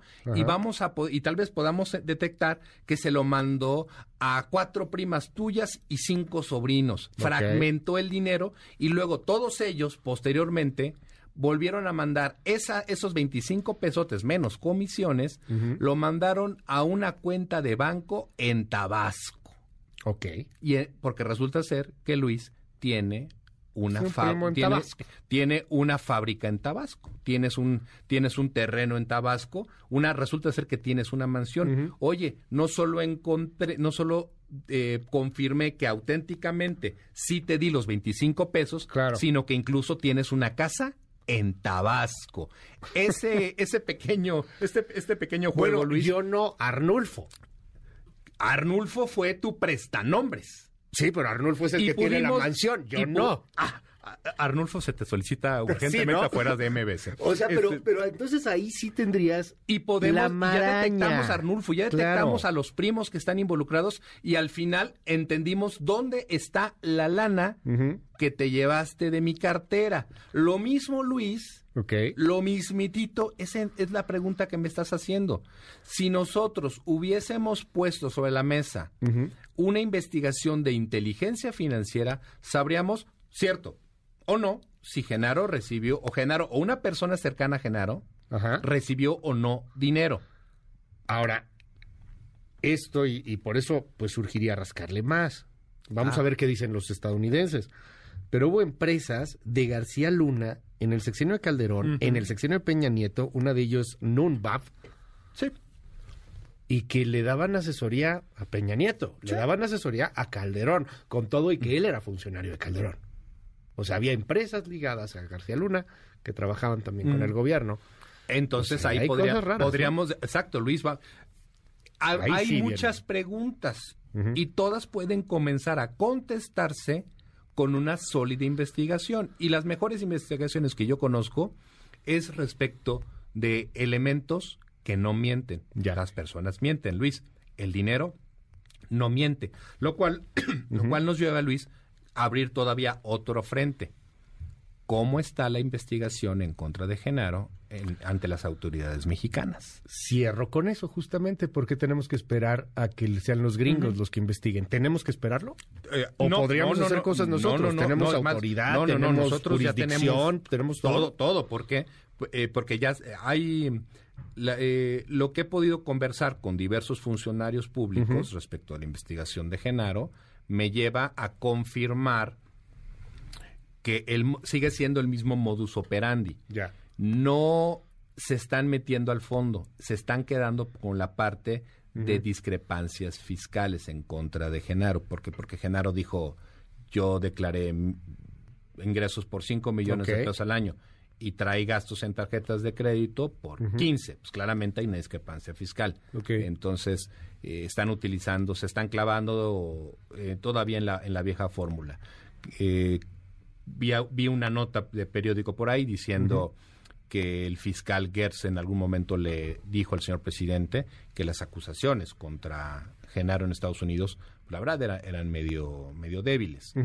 Quisiera pensar que en México la fiscalía tiene una carpeta de investigación con Genaro eh, fundamentada en cuestiones tales como defraudación fiscal, Bueno. como corrupción, eh, como conflicto de intereses, bla, bla, bla, bla, bla, bla, bla. Nosotros podríamos mañana comenzar una, un proceso, sí, sí podríamos, y creo que hasta debería ser eh, de, de lo más oportuno, porque a, a pesar de que todos los números, y que varias, varias portadas hoy decían, el, el, el rey Zambada hunde, Sí, sí, a- sí. hunde a Genaro, pues yo, así que digas, la primera. el Milenio, el Universal, creo, por lo menos, y Reforma, creo que son los que traen. Sí, varios. Dicen, lo hundió. reforma hunde el rey a García Luna. no, así que digas que seguro estoy de esa afirmación. También la- lo de la esposa de García Luna, que Pero parece que hoy será la única que testifica en su favor. A su favor. Linda Cristina Pereira. Exacto. Entonces, eh, bueno, pero creo que termina, ¿no? El, el Bueno. rey termina de dar unos, ah, termina su, Hoy su termina declaración, el rey y- que no va a decir nada más de lo, de lo que ya dijo. Y sí, Bueno. estoy, estoy de acuerdo, Luis, la- las métricas dicen que, lo, que quienes son acusados por estos delitos usualmente eh, son encarcelados. Esperemos el día de hoy a, ver, qué pasa. Y esto no es como un litigio mexicano que puede durar 20 años. Esto se resuelve en días, literal, en días, y veremos qué pasa con Lo Genaro. y de- en- en de- en deliberar. decidir los, jurados. los jurados. Y de ahí veremos si el gobierno mexicano, de, eh, si, si sale libre Genaro, pues los mexicanos lancen de volada una solicitud de extradición porque ya aquí se tenga una acusación formal. Que salga que libre no- se ve cañón, ¿no? O sea, No a lo mejor que libra sal- alguno, que se ve también y complicado. entonces regresaríamos, Luis, a la pregunta inicial. ¿Por qué diablos no pusieron la ruta del dinero desde el día uno y amachinaron los fiscales gringos la acusación? ¿Estaban protegiendo a alguien o no? Pues Arnulfo. Arnulfo. Ah, ese Arnulfo. O sea, Chachi. Gracias, Salvador Mejía. Este, Gracias, Luis. Vas a renovar tu visa, ¿no? Este, sí, Te seguimos mi- en tus mi redes, visa Salvador. para Honduras. Te seguimos. Cualquier cosa. En la embajada gringa pueden localizarme como Sí, arroba ¿no? ESMGIA. Gracias, Salvador. A la orden. Son las 7 con 40 minutos. Escuche esto. Debo decirle que este país está es público, eh, lo que ha sido mi carrera profesional y personal, y está a su disposición para que usted tenga acceso a ello. El exsecretario de Seguridad Pública Federal, Genaro García Luna, pues fue arrestado allá en el estado de Texas, en el estado norteamericano de Texas, a raíz de una acusación en una corte de Nueva York, donde se le está vinculando con el cártel de Sinaloa de colaborar con esa organización criminal. Es un asunto realmente vergonzoso el que actuara como secretario de Seguridad Pública del gobierno federal y al mismo tiempo protegiera a una de las bandas del crimen organizado. El Departamento de Justicia sostiene que tiene las pruebas suficientes para que un jurado calificador declare culpable a García Luna. No hay acuerdos, no estamos interesados en ninguno, a menos de que quieran retirar los cargos. El grande narró que Arturo decidió secuestrar a García Luna. Lo levantaron y dijo el grande en la corte que eso fue una demostración de que para Arturo Beltrán Leiva no había imposibles. Se lo llevaron a la oficina, como le llama el grande a las casas de seguridad. Ahí Arturo habló con Genaro García Luna, lo cuestionó sobre la supuesta traición, pero dijo el grande que se volvieron a poner de acuerdo sobre los pagos mensuales que le seguiría haciendo al secretario de Seguridad Pública y amigo de Calderón, que eran de un millón o millón y medio de dólares al mes. El Universal, quedamos en medio de una pelea que traen ahí con García Luna y todo pareciera que el interés máximo es ver hacia quién salpica, hacia dónde se va el asunto, más que hablar de la culpabilidad de García Luna, si es que la tiene. Tenemos que decidir eso, es una estrategia del, del equipo.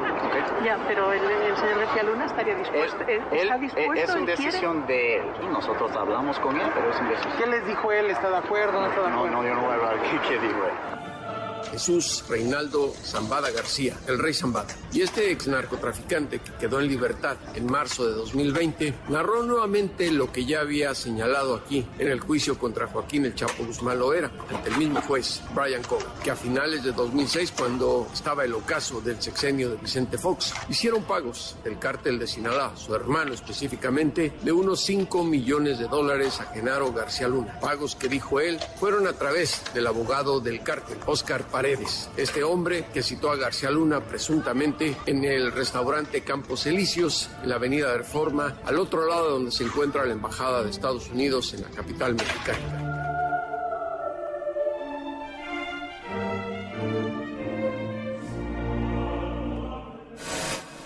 Intelite reporta. La cobertura mediática de los temas del día. 1. 7 con 42 minutos, harta cosa que platicar. Oiga, eh, chan, chan, chan, chan. ¿Ya vio la encuesta del Universal? Está interesante porque probablemente vaya a terminar así la boleta para la Ciudad de México.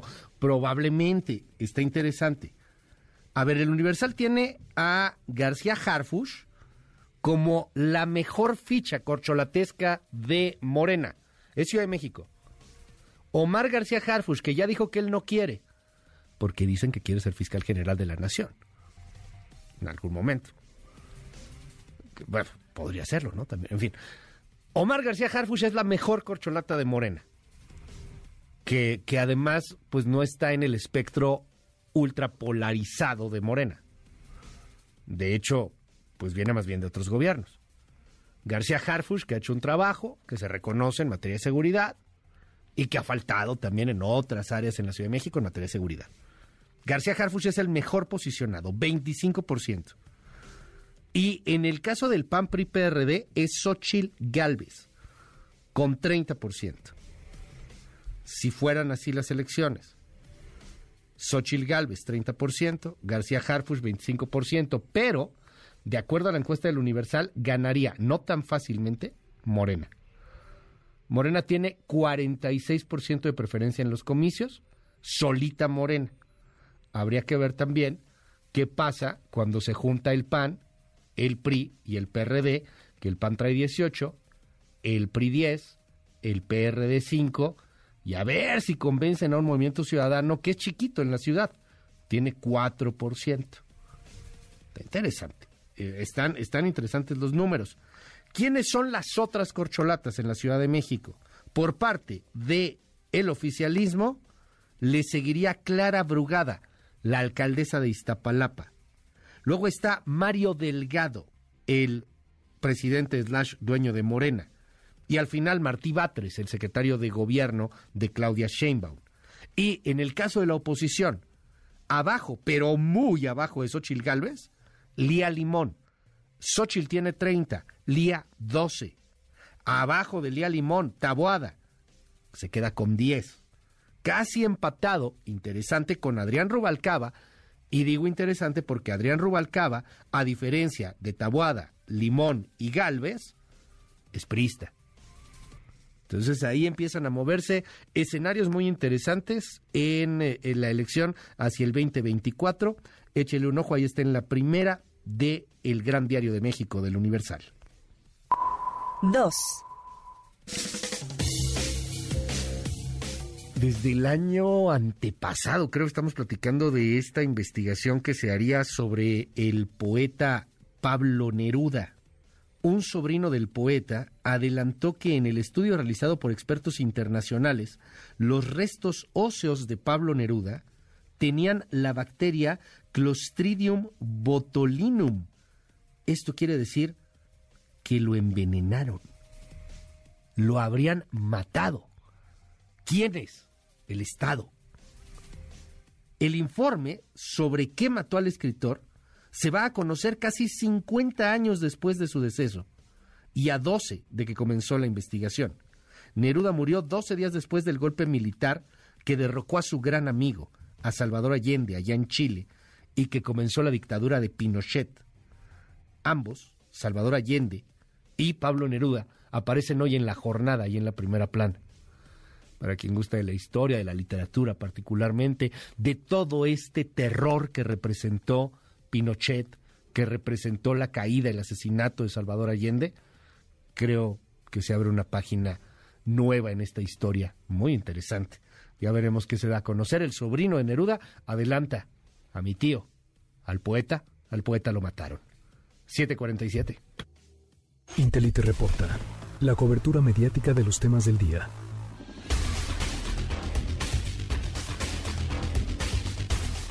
¿Cuál es su rola favorita de San Valentín?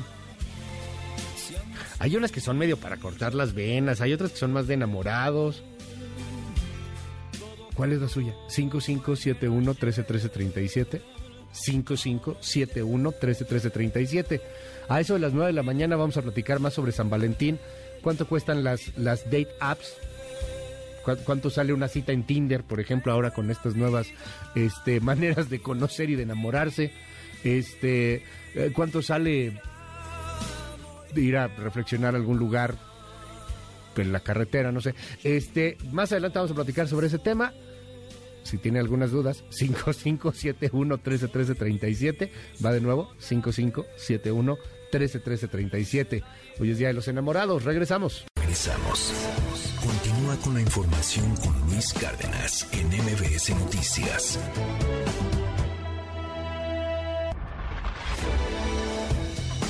Ya estamos de regreso. MBS Noticias con Luis Cárdenas. Continuamos.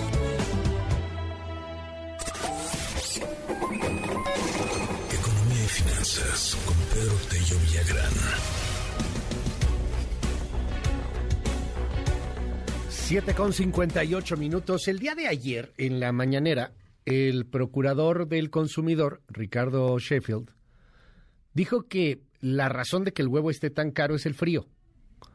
El, el procurador señaló que el problema es el invierno y las gallinas por el elevado precio del huevo. Esto fue lo que dijo. Escuchemos. Las gallinas, algo muy sabido, no ponen muchos huevos en invierno. ¿Por qué? Porque no les gusta el frío a las gallinas. Entonces, al poner menos huevos, pues baja la producción en invierno. Si quieres que las gallinas sigan poniendo igual, se tienen que sentir como en la playa. Entonces hay que poner quemadores de gas y sale más caro cuando tienes que poner los quemadores de gas para que la gallina esté contenta y ponga huevitos. Nada más hacer ahí una acotación, perdón. Ayer es eh, cuando se presenta el tema de los precios en la, en la mañanera, por eso la confusión. La declaración la dio Sheffield, sí, pero la dio la semana pasada. A ver, independientemente de eso, ¿es por eso que está tan caro el precio? ¿Porque hace frío? Porque cuando hace calor ponen más huevos y mejor. Pedro Tello, te mando un abrazo. ¿Es por eso, Pedro? Buenos días, ¿cómo estás? Luis, buenos días, qué gusto saludarte a ti y también a quienes nos escuchan. Esa es una de las razones que explican por qué tenemos problemas de abasto en huevo y por qué el precio de la proteína animal más barata que se puede conseguir en el territorio nacional se ha incrementado tanto en los últimos 12 meses, pero no es la única y no creo tampoco que sea la más importante, Luis. A ver, eh, empecemos por ubicar el contexto. México consume diariamente 156 millones de huevos por día, insisto, 156 millones de huevos por día. México es el país con el mayor consumo por persona de huevo en el mundo. México además es un país prácticamente autosuficiente en la producción del huevo que se consume en nuestro territorio. Importamos una cantidad mínima solo para completar la oferta de huevo disponible para usted y para mí en el territorio de nuestro país. Así que, siendo un país casi autosuficiente, teniendo eh, el mayor nivel de consumo de huevo por persona, evidentemente lo que ocurra con el precio de este producto termina por afectar en gran medida no solo a la economía familiar, sino sobre todo el equilibrio en un mercado tan importante como este para los mexicanos. Referencia, el precio del huevo en la Ciudad de México, que se registró en febrero del año 2022, del año pasado, y lo comparamos con el precio promedio del huevo en la Ciudad de México en febrero de este 2023, nos encontramos que el incremento en el precio del kilo de huevo es del 26% para el huevo rojo y de casi el 20% para el huevo blanco, solo en 12 meses. En ese mismo periodo, digamos que la inflación en México ronda cerca del 8%. De modo que estamos hablando de que un producto que se consume con altísimo nivel en nuestro país ha tenido un crecimiento de más de dos veces y medio el aumento de la inflación en el territorio nacional. ¿Qué es lo que explica justamente esta situación, este disparo en el precio del, del huevo que ha alcanzado niveles históricos en nuestro país? Bueno, pues son tres factores, Luis. Primero y el más importante, diría yo, es el impacto de la gripe aviar. En México afectó la gripe aviar a 13 entidades federativas productoras también obviamente de huevo y obligó al sacrificio de poco menos de 6 millones de aves que dejaron evidentemente de producir huevo y de generar oferta para el mercado nacional. Segundo, aquí estoy, eh, eh, digamos que, en, asumiendo que es cierta la razón que ha dado el funcionario público cuando habló de la estacionalidad en la producción de huevo. Ciertamente en invierno y particularmente en los meses de diciembre y enero se produce un descenso en la producción de huevo porque evidentemente el, nivel de frío afecta la capacidad de producción de las aves en México y el tercer factor que también me parece que es muy importante es el de la especulación cuando sabían algunos acaparadores o distribuidores que se había presentado un problema muy serio de oferta en Estados Unidos y que el precio en la frontera del huevo estaba aumentando y que la gripe aviar en México también se había traducido en el sacrificio de aves, pues esto los indujo a empezar a acaparar huevo para inducir el aumento en el precio del mismo. Esto, sumado a una sobredemanda en nuestro país de huevo en el arranque de este 2023, porque se anticipaba que si había huevo que estaba llevando de contrabando a Estados Unidos y si la gripe aviar estaba afectando a nuestro país, y si el precio de este producto venía con una clara tendencia al alza, había familias, amas de casa, que empezaron a incrementar la compra de huevo para anticipar lo que sería el aumento en el precio del mismo en las próximas semanas o en los meses por venir. Y esta conjunción, Luis, de gripe aviar, estacionalidad y especulación han provocado que estemos pagando hoy los precios por el kilo de huevo más elevados de los que tengamos registro en la historia de nuestro país y que evidentemente un producto de gran consumo, porque insisto, la proteína animal más barata y de mayor consumo en nuestro país, se haya convertido ya en un producto casi de lujo en el presente 2023, Luis. No baja, ¿verdad? O sea, no. No, lo veo difícil. En el corto plazo lo veo muy difícil, Luis, porque la gripe aviar sigue ahí, la estacionalidad seguirá afectándonos y la especulación y el acaparamiento siguen marcando la pauta en la fijación de precios eh, en buena parte del territorio nacional. Pongámosle ahí tantita pausa y pues volvemos a platicar del tema pronto cuando ya no haya frío. A ver si era eso, ¿no? A ver, más por platicamos. Claro que sí, Luis. Oye, es que imagínate. Gracias, querido Pedro. Te mando un gran abrazo y te seguimos en tus redes. Síganme en en arroba Petello Villagrán y que tengan un espléndido día. Muchísimas gracias, es Pedro Tello. Son las 8 con 5 minutos. Me dice aquí una persona, le mando un abrazo. Hoy también es día del telegrafista y nadie nos dice nada. Felicidades a los telegrafistas. Hoy también es día de los telegrafistas y los empleados de, de Telecom. Oiga, este, en el Día del Amor, ah, mira, aquí ya me mandaron varias. Piensa en mí, pensando en ti, al otro lado del sol, no te vayas. El amor de mocedades, de José Luis Perales, mucha gente nos dice aquí.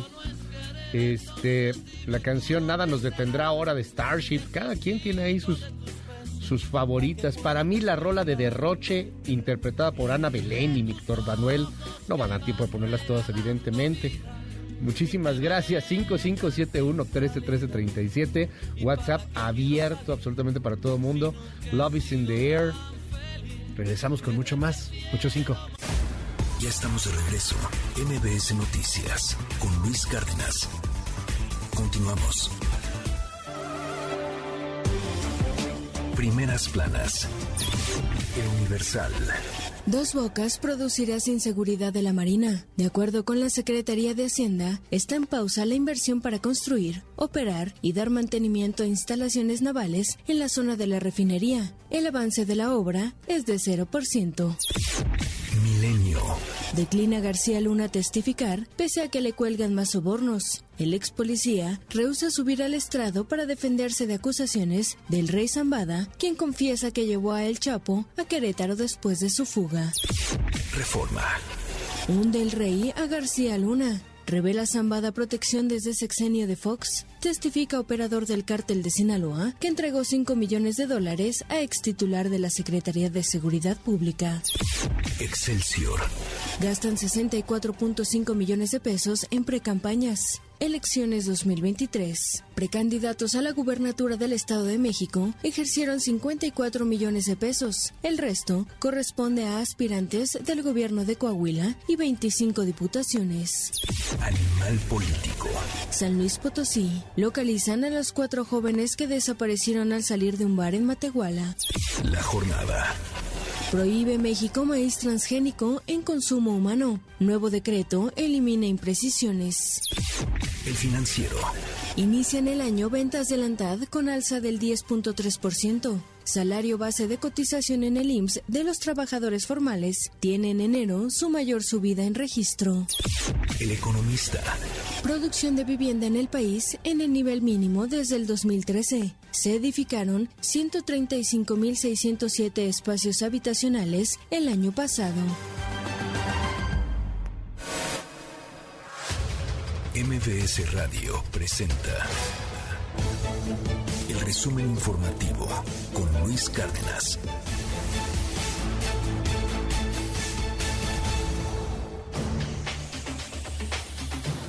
Coco García, qué gusto saludarte. ¿Cómo estás? Buenos días. Luis Cárdenas, buen día, buen día al auditorio. Les comento que el subsecretario de Salud, Hugo López Gatel, presentó esta mañana un informe sobre el reto de TikTok, el que se duerma al último gana, que consiste en ingerir dosis de clonazepam sin prescripción médica. Señaló que los riesgos de consumir el fármaco, eh, más bien, detalló los riesgos de consumir el, fármaco y señaló que a la fecha se han eh, atendido 45 casos en 18 entidades del país puede eh, causar somnolencia profunda, incluso llegar al estado de coma, con ello puede inhibir, interrumpir el eh, proceso respiratorio y sobre todo si se combina con otras sustancias psicoactivas que producen somnolencia, puede llegar a causar la muerte, en particular en combinación con el alcohol o con otros fármacos que producen somnolencia. Además, puede generar rápidamente adicción, aún usado en dosis moderadas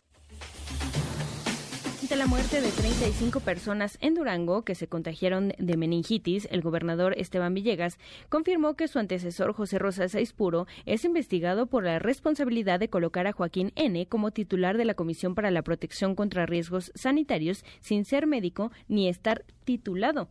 El mandatario no descartó emprender una demanda por todo el recurso que el Estado ha gastado para atender la emergencia sanitaria que se originó en hospitales privados.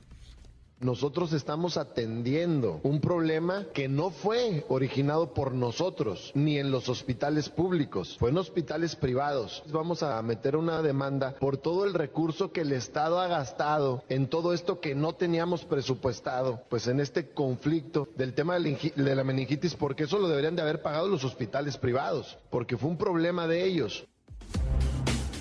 Y en más información, Luis Auditorio les comento que la Fiscalía de Quintana Roo confirmó la detención de 10 personas en el bar La Cueva de Playa del Carmen, quienes presuntamente están relacionados con el multihomicidio de cuatro elementos municipales del área de fiscalización el pasado fin de semana. Y derivado del hallazgo de cuatro cuerpos sin vida en el municipio de Solidaridad, el pasado 11 de febrero se llevó a cabo la presentación de 10 personas ante el Ministerio Público de Playa del Carmen relacionadas con los hechos. Como resultado de la labor investigativa y tradicional y tecnológica consistente en el análisis de diversa documentación de las cámaras de videovigilancia del C5 y de particulares y de la revisión de los datos conservados, entre otros actos de investigación, se pudo conocer que las cuatro víctimas eran empleados del área de la Dirección de Cobranza y Fiscalización de la Tesorería del Ayuntamiento de Solidaridad. Finalmente, Luis Auditorio, les comento que en la explanada de la Facultad de Medicina Veterinaria e Isotecnia de la UNAM, familiares, amigos y compañeros rindieron homenaje a Lorena Escobar, joven asesinada la semana pasada por su exnovio, quien al cometer el feminicidio se quitó la vida. Esto fue en la colonia Escandón. La joven de 25 años ya había denunciado las amenazas de su expareja, sin embargo, pues las autoridades de la Ciudad de México hicieron caso omiso. Justicia, justicia, que es lo que se requiere. Mi esposa y mi hija fueron en un momento dado a la fiscalía a solicitar apoyo, pero como siempre, esta porquería de gobierno no sirve para nada. Esto ha sido un mal funcionamiento de toda la fiscalía, de toda la fiscalía, de verdad. Gracias, Coco. Te seguimos en tu red. ¿Cuál es? Gracias, Luis. En arroba Coco García con doble I, en Twitter, Instagram, TikTok. Muchas gracias. Buen día. Muchas gracias. 8 con 16.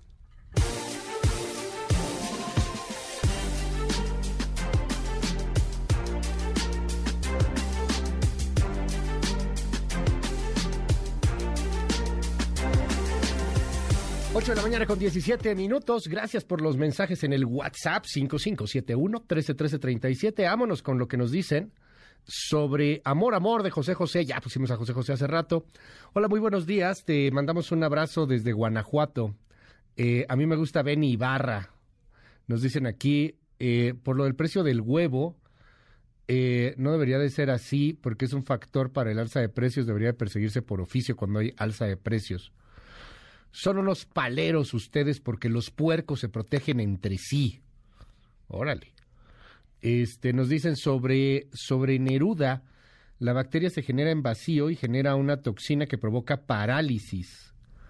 Para decir que murió sería intoxicación, no envenenado una persona deja de respirar por parálisis, dice por aquí algún especialista, supongo, por la información que nos está dando. Pero bueno, hoy lo que se maneja a nivel eh, nacional, eh, a nivel internacional, es que Neruda podría haber sido asesinado. Hoy también es Día de la Fundación de Guadalajara, abrazo allá a Guadalajara. Eh, me das pena, eres un falso, neta, neta. nos dicen aquí, vea nada más el precio del huevo en Colima. Ay, caray, no manches sí está carísimo. Sí, sí está carísimo, está en más de 70 pesos. Qué fuerte. Este, pongan azúcar. Eh, hola Luis, desde Pénjamo, Guanajuato. Yo creo que sí tiene que ver que baja la producción en, en, en, invierno y el precio se incremente. Pero lo que no dice el procurador es que el productor está obligado a aumentar el precio por los altísimos costos de producción. Eh, muchas gracias. ¿Por qué no hablan de más cosas, solamente las cosas malas del gobierno? El huevo está carísimo desde mediados del año pasado. Vivo en Costa y acá es raro que haga frío y sigue estando de caro. Felicidades Luis, a ti y al equipo. Mi canción como una ola de Rocío Jurado. Oye, muchísimas, muchísimas, muchísimas eh, eh, mensajes que estamos recibiendo. Mi favorita ni un vaso de agua de Antonio Aguilar. Saludos, te escuchamos en Texas. Abrazo allá en Texas. Acá en Oaxaca el huevo está en 75 pesos. Estoy en Durango y nunca lees mis mensajes. Feliz día de la amistad. Hola Luis, gracias. Feliz Día de la Amistad en Puebla, en Suazua. el huevo en Nuevo León, esta persona lo vende. Yo lo vendo en 105 pesos.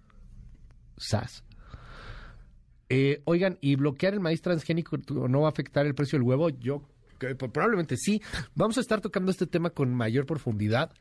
Estamos esperando a ver si hay algunas reacciones en torno a lo que sucedió ayer con el maíz transgénico. Tanto el maíz transgénico como el glifosato van a limitar su venta en México y, y bueno, pues esto responde también a la fecha límite que era hoy, que nos habían puesto los estadounidenses para que demostráramos científicamente hablando que había razones científicas para bloquear el maíz transgénico, porque lo habíamos eh, votado hasta el 2024. O sea, queríamos prohibir el maíz transgénico, pero para que no hubiera bronca dijeron, no, pues hasta el 2024. No, no ahorita, hasta el 2024. Entonces los Estados Unidos exigieron que hubiera una respuesta y esa respuesta venía hoy. Tengo por ahí una nota eh, de Citlali Sainz en torno al, glifosato y a todo lo que representaría de momento esta resolución, este decreto, esta publicación que se dio y que, se, que, que apareció ayer en el Diario Oficial de la Federación en su edición vespertina. La pieza es de Citlali Sainz. Gracias Luis, buenos días a ti, buenos días también a nuestros amigos del auditorio. La Secretaría de Economía publicó en el Diario Oficial de la Federación, en su edición vespertina, el decreto por el que se establecen diversas acciones en materia de glifosato y maíz genéticamente modificado. Y es que la dependencia que encabeza Raquel Buenrostro explicó que con esta publicación queda abrogado el decreto de diciembre de 2020 sobre la misma materia. En el documento la Secretaría recordó que México es centro de origen de más de 50 razas de maíz, por lo que la política de seguridad alimentaria del gobierno de nuestro país es consistente en preservar este patrimonio bicultural. La Secretaría de Economía aclaró que el decreto prohíbe el uso de maíz genéticamente modificado para la masa y la tortilla y que además esto no representa afectación alguna al comercio ni a las importaciones, entre otras razones porque México es de sobra autosuficiente en la producción de maíz blanco libre de transgénicos. Esto dice el decreto. El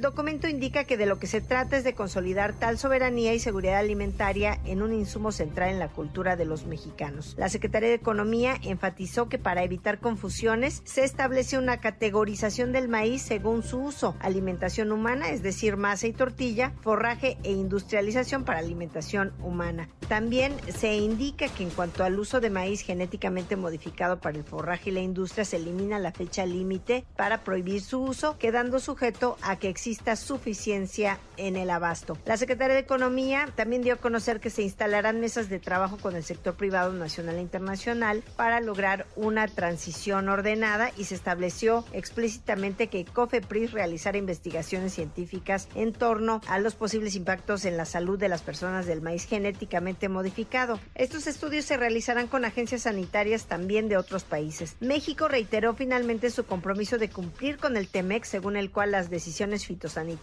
deben estar basadas en evidencia científica y también indicó que el decreto se centra estrictamente en el maíz, por lo que la canola, la soya, el algodón y el resto de las materias primas no quedan sujetas a esta regulación. Luis es mi reporte al auditorio. Muy buenos días. Bueno, gracias Itlali Sainz por esta información. Vamos a ver qué reacciones hay al respecto del tema, si habla o no habla el presidente de la República. Hay preocupaciones, así le puedo decir, en el sector agropecuario en nuestro país. Estaremos dándole seguimiento al tema para conocer a detalle los alcances que puede llegar a tener eh, esta pues esta eh, decisión del gobierno mexicano de limitar el uso del glifosato y del maíz transgénico.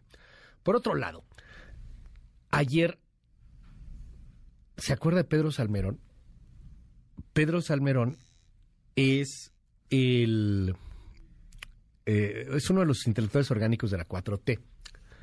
Pedro Salmerón iba a ser embajador de Panamá y, y hubo un pequeño detalle. ¿Cuál era ese pequeño detalle? Que Pedro Salmerón estaba acusado de acoso sexual a sus estudiantes en el ITAM.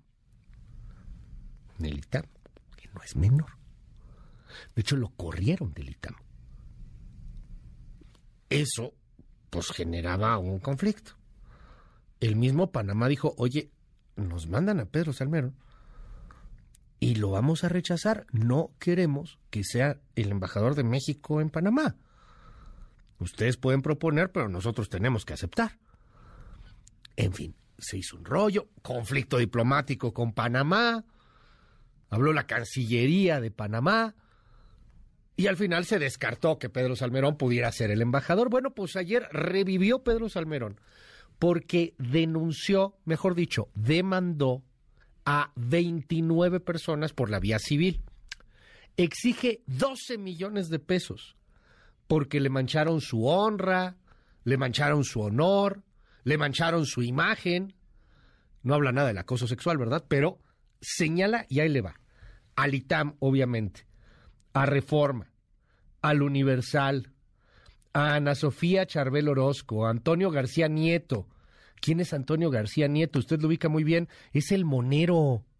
Demandó al monero, a Garci, el monero en el financiero, si no me equivoco, publica Garci. A Carlos Bravo, regidor, un este, columnista, periodista, pensador también muy destacado, publica en Reforma. A Denise Dresser, a eh, Katy Monreal, a, Enrique Serna, el escritor, novelista Enrique Serna, demandado también por hablar de Salmerón. Bueno, se fue hasta contra Estefanía Veloz, que Estefanía Veloz es ultra mega pro 4T, pero también pues defiende la causa feminista y obviamente que señaló a Salmerón y que estuvo en contra de que Salmerón fuera embajador de Panamá. Y aunque sea de la 4T, pues también, pareja, va demandada Estefanía Veloz. Eh, a Fernando Belaunzarán, a López Dóriga, a Jorge Castañeda, a Jorge Triana, que es hoy día diputado panista, entonces pues además tiene fuero, entonces va a estar medio cañón que pase, a Julio Patán, eh, también escritor, periodista, conductor de medios de comunicación, a, a Kenia López Rabadán, a, Lili Telles, a Marta Angélica Tagle, de, hecho, son legisladoras, o sea, hasta infructuosa la demanda, porque no va a pasar eso. O sea, cuando eres legislador en ese momento, pues tienes fuero. Justamente para, el fuero es para eso, para evitar que te sobrecarguen de demandas civiles y no puedas hacer tu chamba. Se supone que esa era la idea del fuero. A Raimundo Riva Palacio, a Ricardo Alemán, a Sabina Berman, a García Soto, a Sergio Sarmiento y a Xochil Gálvez. La primera que ha reaccionado hasta el momento es Kenia López Rabadán, pero son 29 los demandados. Escuche. Este señor quiere que sus acusaciones de acoso no solo lo dejen impune, sino lo vuelvan millonario. La verdad es que es un descarado. Yo no tengo 12 millones de pesos en mi cuenta. Yo no sé si el señor Salmerón piensa que todas las senadoras y los senadores son como sus amigos, esos que reciben millones de pesos y los meten en bolsas de papel, pero evidentemente yo no tengo 12 millones de pesos en mi cuenta. Bueno, pues así las cosas con Pedro Salmerón y esta multidemanda a 29 personas, bueno, 29 instituciones y personas, porque lo mismo demanda periódicos, lo mismo demanda Litam que a personajes en particular, a legisladores, a periodistas, a escritores, a todo mundo. Todo mundo, un, dos, tres por mí y por todos mis compañeros.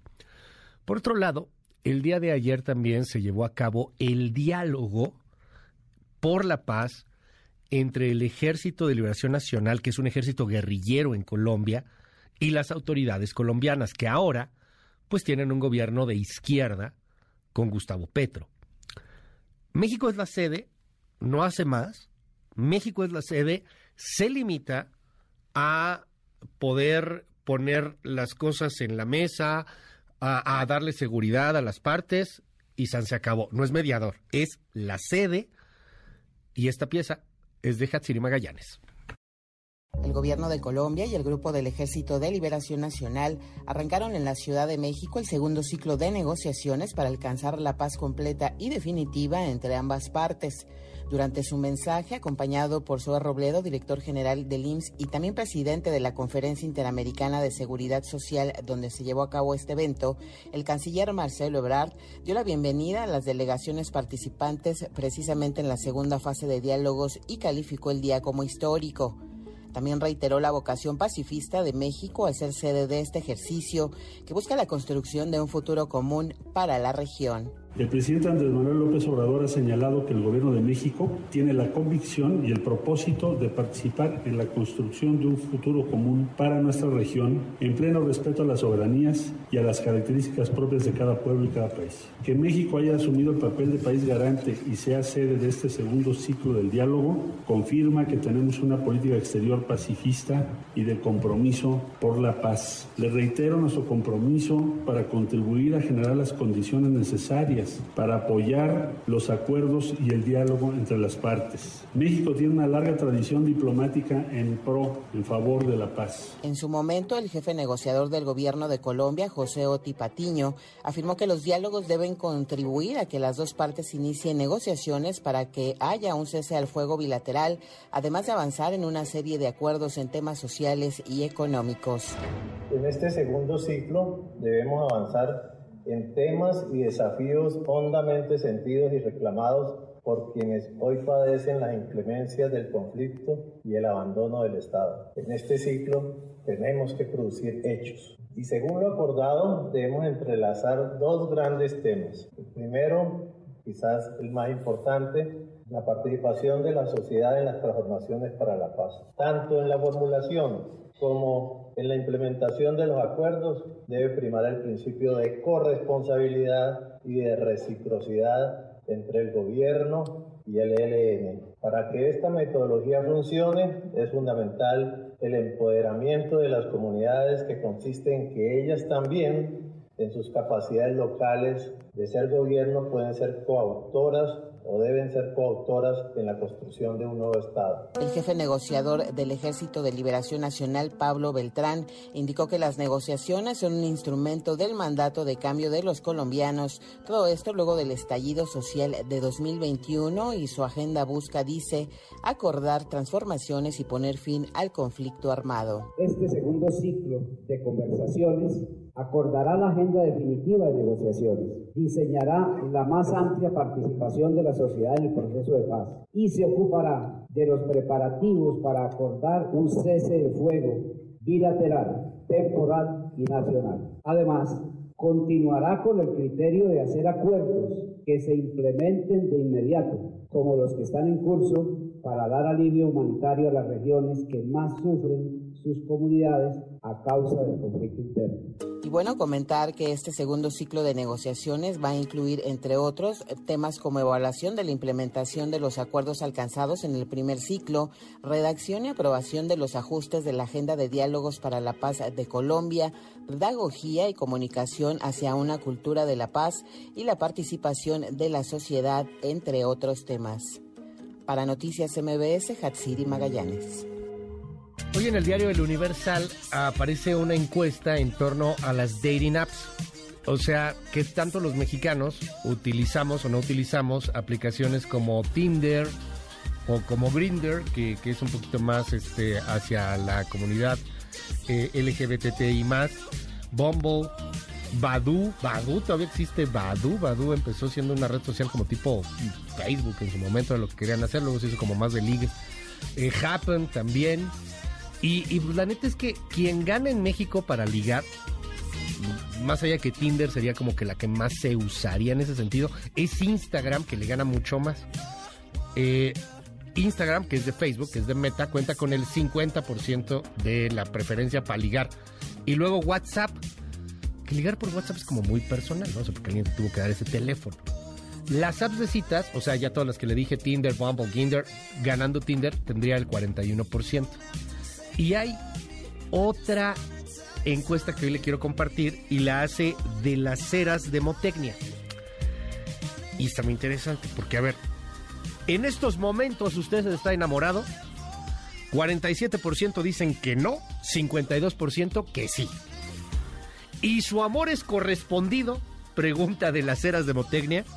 Fíjese qué bonito, 94% de los mexicanos dicen que sí, que su amor es correspondido solamente el 4% diría que no es correspondido.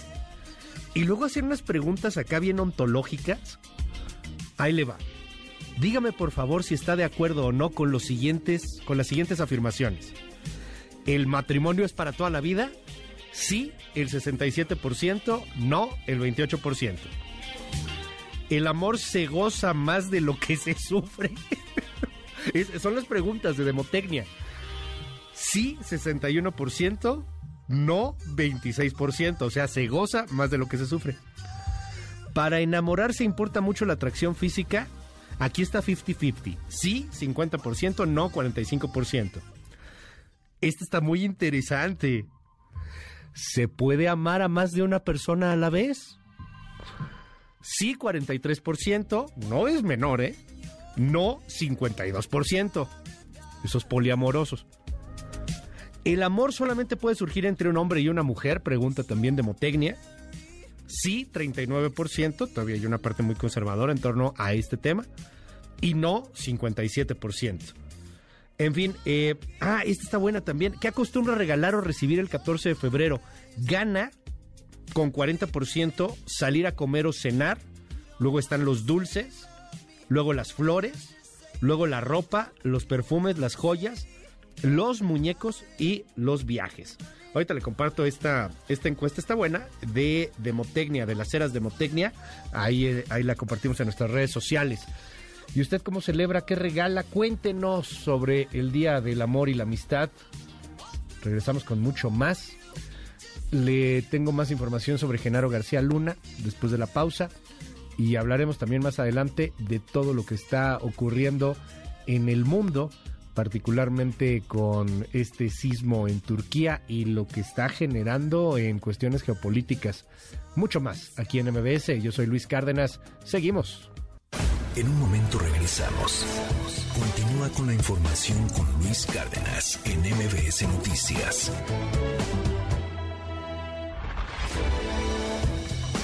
Ya estamos de regreso. MBS Noticias con Luis Cárdenas. Continuamos.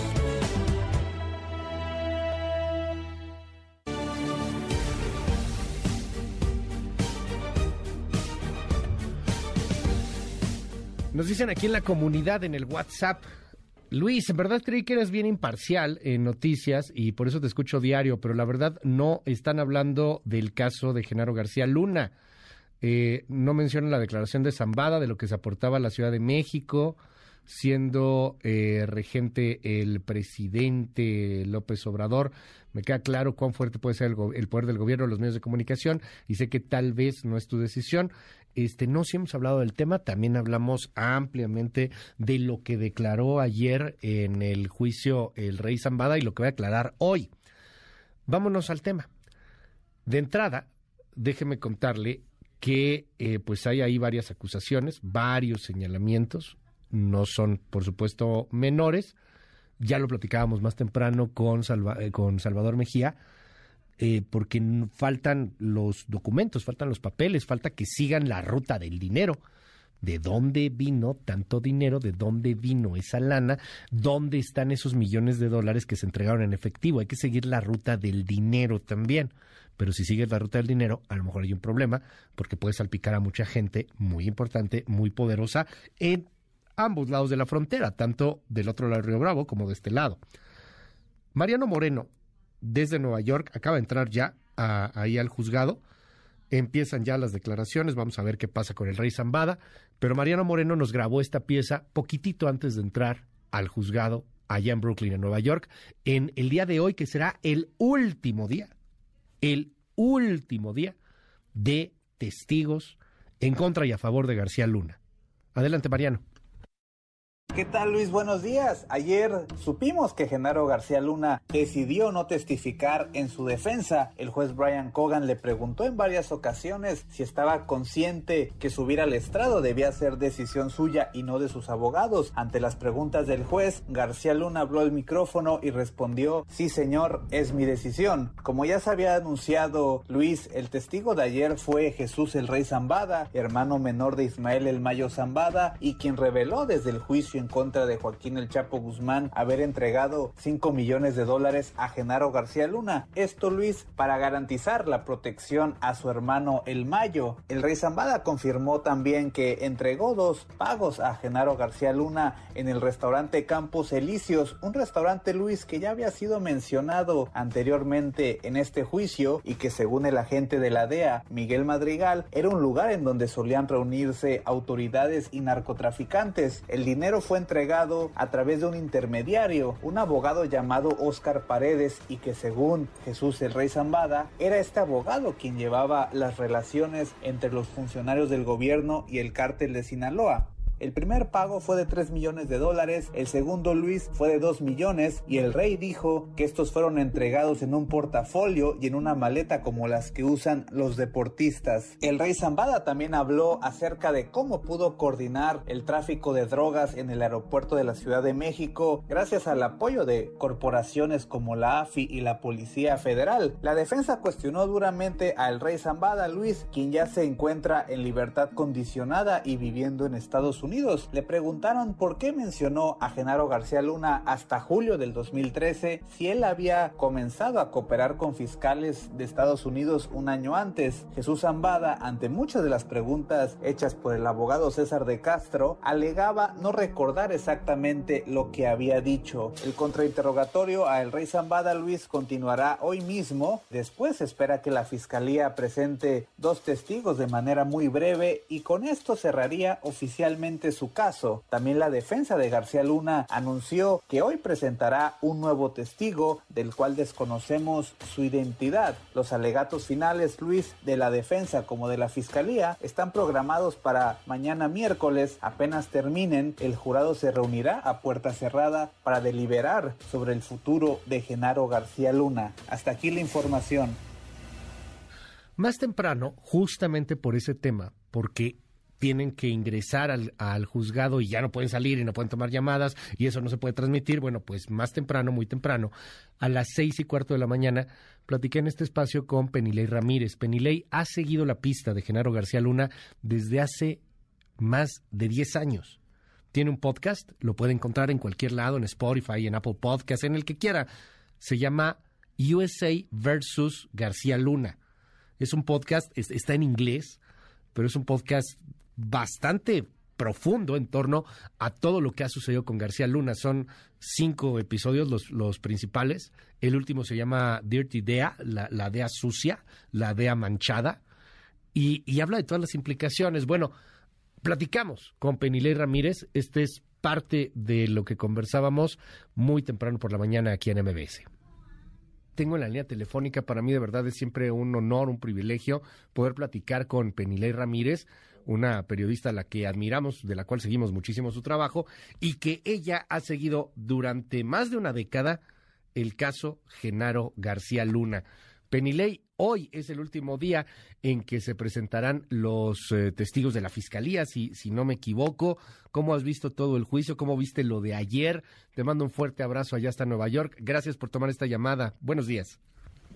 Muy buenos días, saludos desde la Corte del Distrito Este de Nueva York. Hemos estado aquí afuera de la Corte desde las cuatro y media de la mañana. Otra fría mañana eh, de febrero acá en Nueva York y estamos listos para escuchar el segundo día del testimonio de el rey Zambada, el hermano del Mayo Zambada.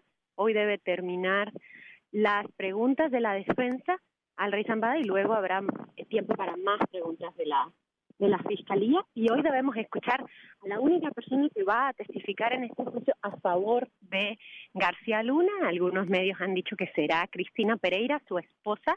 En realidad lo sabremos, ya confirmado, cuando eh, veamos, podamos entrar y veamos quién va a ser la persona que testifica a favor de García Luna. Como tú mencionabas, él ya decidió que no va a testificar y lo hizo después de que el juez no le concedió una petición eh, de su defensa para que no le preguntaran sobre su fortuna en Miami y sus negocios después de 2012 cuando él dejó el gobierno federal. Eh, al parecer esa fue la respuesta del juez que finalmente ayudó a García Luna a decidirse por no testificar porque el juez dejó abierta la posibilidad de que la fiscalía le preguntara sobre eso. La defensa durante todo el juicio ha tratado de impedir que le pregunten sobre la fortuna que él tuvo en Miami y la fiscalía durante todo el juicio ha estado tratando de hablar de ese tema.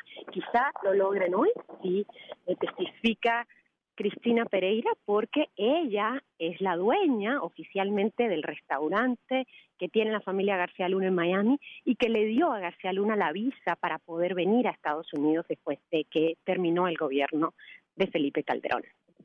¿Cómo has sentido estas declaraciones de los testigos? Eh, eh, han, habido muchas eh, polémicas al respecto. los señalamientos de que le entregaban los, las maletas con millones de dólares en, en efectivo, que para algunos es inverosímil, para otros pues sí pudo haber sucedido. para algunos han sido pues más bien eh, débiles algunas de estas declaraciones o argumentaciones. Han aplaudido lo que ha hecho César de Castro, el abogado de García Luna, eh, pues para otros todo lo contrario. Obviamente es un personaje que, que, genera polémica en un país tan polarizado políticamente como lo puede ser México. ¿Qué lectura tienes, Penilei, con toda este bagaje, con estos más de 10 años siguiendo a García Luna? ¿La está librando? ¿La está pasando mal? ¿Qué nos dices?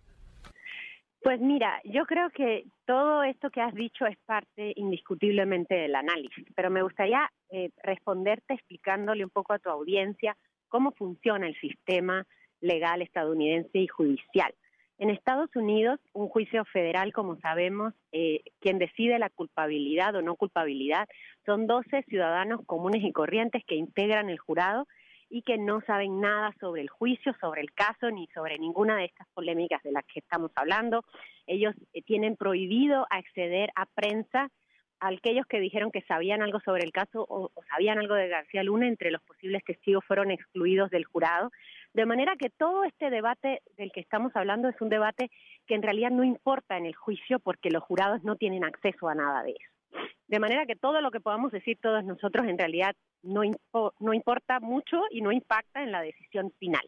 La decisión al final la va a tomar el jurado y ha sido muy enfático el juez en pedirles que no revisen prensa, que no escuchen ni lean nada relacionado con el caso y también les han pedido, se los pide cada vez que salimos a un receso, cada vez que salimos a hora de almuerzo y al final del día que no hablen entre ellos sobre el caso. De manera que la primera vez que los jurados tienen permitido hablar entre ellos sobre lo que opinan de todo esto va a ser hasta que terminen los argumentos de cierre de ambas partes este, esta semana y ellos empiecen a debatir. Hasta entonces los jurados podrán externar cada uno lo que piensa. Y justamente porque saben eso, que los jurados no pueden hablar entre ellos ni con nadie más sobre el caso, por supuesto tampoco con la prensa, hasta que termine todo el juicio, la Fiscalía ha sido muy hábil, yo creo, en ir construyendo a partir de testimonio tras testimonio tras testimonio de gente que dice básicamente lo mismo, cuenta las mismas anécdotas, da los mismos detalles sobre los mismos lugares, y la estrategia de la fiscalía, en un caso, como dijeron, dijo la fiscalía desde el principio, que es un caso basado en testimonios, es decir, no tenemos grabaciones, no tenemos videos, no tenemos una foto de García Luna recibiendo el dinero, ni una llamada telefónica en la que se ve hablando con los narcos, no tenemos nada de eso. Lo que tenemos son todos estos testimonios y la fuerza de la fiscalía hasta ahora ha estado en construir un relato en el que todos esos testimonios van coincidiendo. Y por eso fue tan relevante para esa estrategia de la Fiscalía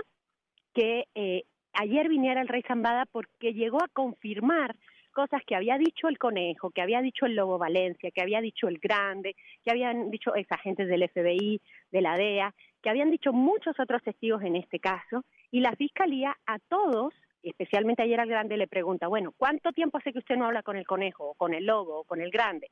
De manera que quieren establecer aquí que todo lo que están diciendo no es porque se han puesto de acuerdo entre los testigos, sino que básicamente todos vieron lo mismo y por eso coinciden sus testimonios. Y por otra parte, la estrategia de la defensa está basada en otro punto clave del sistema judicial estadounidense, que es la duda razonable. En algunos testigos la fiscalía le pregunta, si era un policía, le pregunta, eh, perdón, la defensa dice, usted le tenía envidia a García Luna, usted le tenía celos a García Luna, y quizá por eso sí se está declarando esto. En el caso de eh, otros testigos dice, bueno, pero usted se reunió tantas veces con los fiscales y nunca mencionó a García Luna. hasta este momento. Ayer, por ejemplo, le preguntaban a Rey Zambada, usted se reunió muchas veces con los, con los fiscales de Estados Unidos en 2012 y no fue hasta 2013 que mencionó a García Luna. Y con eso la defensa es muy hábil, porque realmente podríamos decir, bueno, hace 10 años que Rey Zambada viene diciendo que García Luna eh, trabajaba con el cártel y tal, pero la defensa es muy hábil y logra voltear eso y decir, bueno, en todo el 2012 nunca lo mencionaste. Entonces eso significará que eh, probablemente estás inventando. Y nunca dicen, estás mintiendo, pero logran ir haciendo preguntas que siembran esa duda en el jurado. De manera que los dos, las dos partes están haciendo su mejor trabajo, que es uno, tratar de convencer y el otro, tratar de hacer dudar a los jurados, de manera que no parece que van a tenerla muy fácil. Recordemos que son cinco cargos sobre los que tienen que decidir y el jurado, una vez que termine todo este proceso esta semana, se tienen que reunir y empezar a analizar cargo por cargo. De manera que no creo, me sorprendería mucho que tuviéramos un veredicto esta semana, considerando que la Corte no sesiona los viernes, que el próximo lunes es feriado aquí en Estados Unidos, porque es el Día de los Presidentes. Ah, de manera que el último día de labores en la Corte esta semana sería este jueves, y luego no tendríamos más actividad hasta el martes de la semana próxima. Y probablemente ese martes pudiera llegar a haber veredicto. La cosa es que en el momento en el que terminen los argumentos de cierre, que al parecer eso va a ser mañana, se les da instrucciones al jurado, que eso puede ser incluso esta tarde, y después de eso ellos empiezan a decidir, tienen que analizar cargo por cargo y decidiendo cargo por cargo. Ellos pueden tardarse lo que quieran. En el caso del Chapo se tardaron 15 días en decidir. Y en todo ese tiempo tenemos que seguir viniendo al juzgado todos los días, estar esperando aquí en la sala de prensa, porque en cualquier momento nos pueden decir el jurado ha decidido y tenemos que subir al octavo piso y enterarnos de cuál es la decisión. Yo, francamente, no creo que lo decidan en un par de días. Es un caso complicado, son muchos elementos, son cinco cargos pero cualquier cosa puede pasar. Es decir, a partir de los argumentos de cierre hay que estar muy atentos porque en cualquier momento el jurado puede anunciar que ha llegado a una decisión. Y recordemos un poco más para explicar eso del sistema judicial estadounidense que la decisión del jurado tiene que ser unánime, es decir, todos tienen que estar de acuerdo en su decisión sobre todos los cargos. Y si no llegan a una decisión unánime se desecha todo el juicio y tienen que volver a empezar. Eh, hoy se presenta también la testigo, que parece va a ser la única testigo de la defensa, la esposa de Genaro García Luna, tal vez, o sea, no, no está confirmado si es Cristina Pereira o no, pero estaríamos hablando que hoy se cierran ya la presentación de testigos y la presentación de alegatos finales sería mañana, Penny ¿lo entendemos así? Entendemos que sí. Eh, todo va variando y hasta la verdad es que es muy difícil afirmar nada hasta que lo vemos en corte pero aparece ser que los alegatos finales, estos argumentos de cierre de ambas partes serían mañana, que es el único momento en todo el juicio en el que las partes, es decir, tanto la Fiscalía como la defensa, le hablan directamente al jurado. Al principio del juicio con los argumentos de apertura y ahora al final del juicio. Entonces, por supuesto, la defensa le va a decir, bueno, mire, ha quedado, no ha quedado demostrado más allá de la duda razonable, casi todos los testigos que han traído son de oídas, no han traído nada en concreto, todo esto que estamos escuchando del lado de eh, la defensa. Por parte de la fiscalía le van a decir, mire, si hemos logrado demostrar, por supuesto este señor es culpable, lo tienen que declarar culpable. O sea, cada uno va abonando a su propia estrategia. Y después de eso, el jurado se reúne en privado y se toma el tiempo que se tenga que tomar para decidir sobre cada uno de los cargos. Claro, y, y déjame preguntarte dos cosas más. Se, se ha hablado mucho sobre una especie de, de doble cara. Hay quien se atreve a decir hasta que es hipócrita eh, que, que, se ha cuidado un poco el asunto de los agentes estadounidenses, qué tanto influyó o no influyó la corrupción que pudo haber eh, permeado en las agencias de inteligencia y en las agencias de combate a las drogas como la DEA o como la CIA o como todas las agencias en donde participó de alguna u otra manera Genaro García Luna, eh, cercano pues, obviamente a, estos gobiernos, eh, cercano particularmente al gobierno de Obama. ¿qué, ¿qué, nos dices sobre, sobre ese asunto? ¿Tú cómo lo has percibido? Bueno, por parte de la DEA, tú sabes que es un tema que a mí me interesa muchísimo. Claro. Eh, de hecho, hicimos todo un episodio sobre el tema de la DEA en el podcast que yo conduzco con María Hinojosa, USA versus García Luna. Estamos preparando otro episodio específicamente sobre ese tema. y lo que creo es que ha sido una omisión muy clara en el juicio Eh, obviamente Estados Unidos no quiere, diríamos en México, darse un tiro en el pie y eh, evidentemente ellos no van a poner en juicio a su propia agencia estrella antidrogas que es la DEA.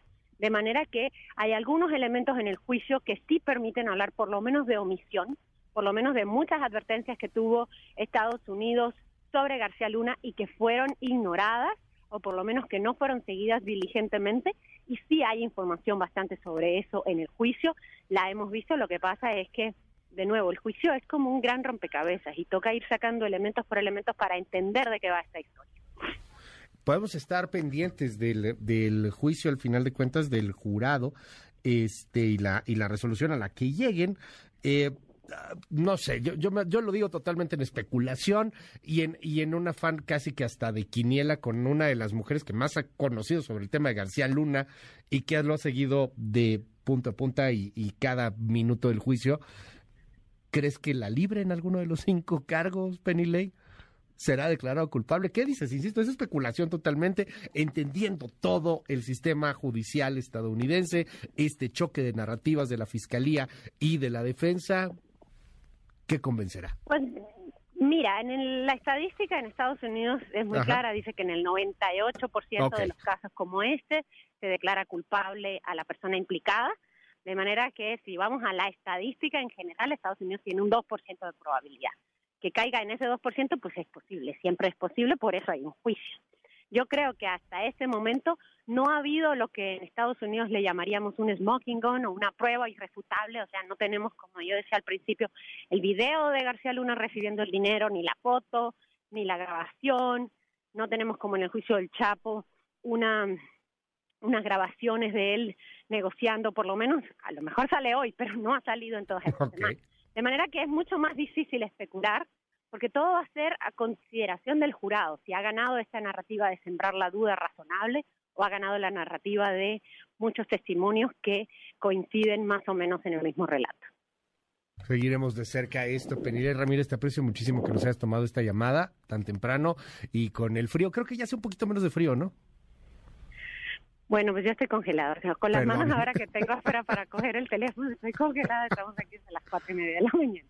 Te mando un abrazo, Perilei. Muchísimas gracias por la diferencia aquí en MBS. Y, te seguimos y estamos escuchando también el podcast, esperando eh, pues este último episodio, me imagino. Bueno, no sé si va a ser el último, pero sí, eh, pues el que viene ya después de, de, los, de los jurados, el de USA contra García Luna. Creo que vale muchísimo la pena echarle, echarle un ojo y poderlo, y poderlo escuchar. Pues estamos planeando algunos episodios más para un poco entender cómo termina el caso, qué significa y qué viene después para, para García Luna. Recordemos que este no es el único caso en el que él está señalado. Él tiene pendiente un caso civil en Miami, un caso criminal en México, de manera que no es que con este juicio se acaben todos sus problemas legales, cualquiera que sea el resultado. Y un poco lo que vamos a hacer es en el, explicar en el podcast, bueno, y después de esto, ¿qué? Estaremos, estaremos muy pendientes. Gracias, Penilei. Fuerte abrazo. Gracias, hasta luego. Hasta luego, son las 6 de la mañana con 37 minutos. Bueno, pues ya estaremos atentos a ver si la siguiente semana se ve complicado, pero si la siguiente semana inclusive ya hay veredicto.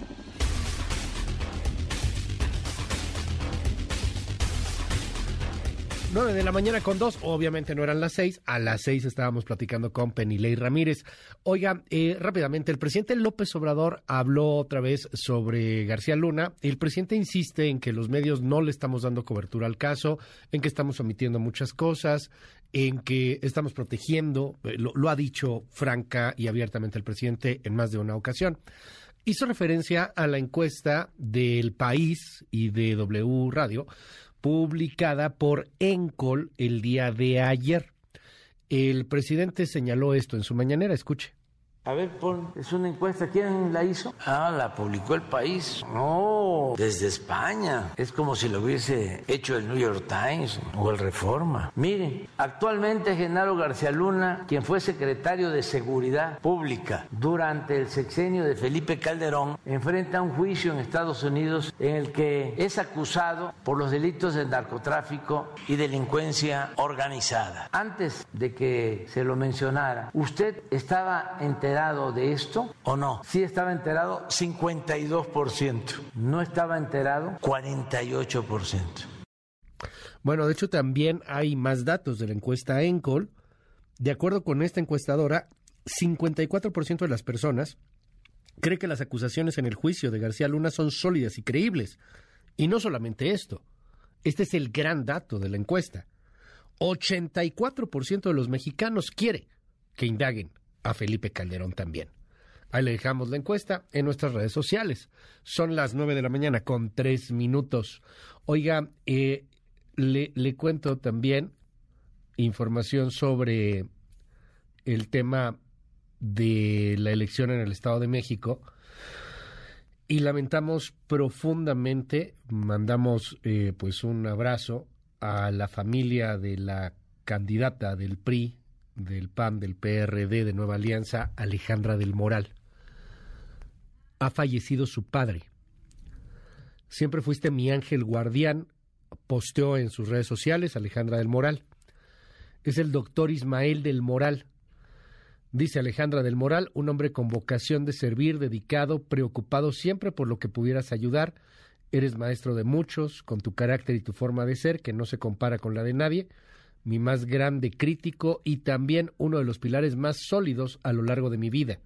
Mi cómplice de sueños y retos, la voz que nunca duda, la voz que nunca dudó, el que siempre confió, el que sabía que mientras hubiera voluntad había una posibilidad crecí trabajar sin parar por tu familia, por los que más quieres, luchando en la adversidad y creciéndote ante cada prueba que la vida te puso. De ti me quedo con todo, tu fuerza, tu valor, tu amor al prójimo, con la certeza de que si no se vive para servir, no se sirve para vivir. Siempre fuiste mi ángel guardián. Hoy Dios te recibe y sé que lo seguirá siendo, pero desde otro lugar. Estoy orgullosa de ser tu hija, estoy agradecida por saber que viviste la vida como quisiste y que no dejas nada pendiente. Soy bendecida, puedo asegurar que tuve al mejor papá del mundo. Te amo, papá. Publica en sus redes sociales hace minutos Alejandra del Moral. Ha fallecido su padre, es el doctor Ismael del Moral. Descansa en paz y desde aquí nuestro abrazo y condolencias pues para Alejandra del Moral y para toda la familia del Moral. 9.5. Regresamos. Regresamos. Con la información con Luis Cárdenas en MBS Noticias.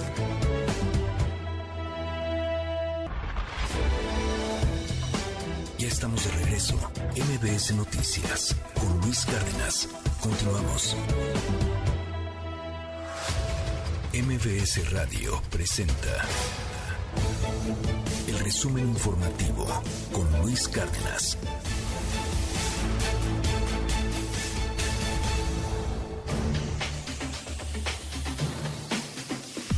9 con 9 minutos. Coco García, qué gusto saludarte. Buen día. Luis Cárdenas, buen día. Buen día al auditorio Nueva Cuenta. Les comento que el canciller Marcelo Ebrard respondió esta mañana a las declaraciones de la ex embajadora Marta Bárcena, quien confirmó lo dicho por Mike Pompeo sobre la política migratoria estadounidense Quédate en México.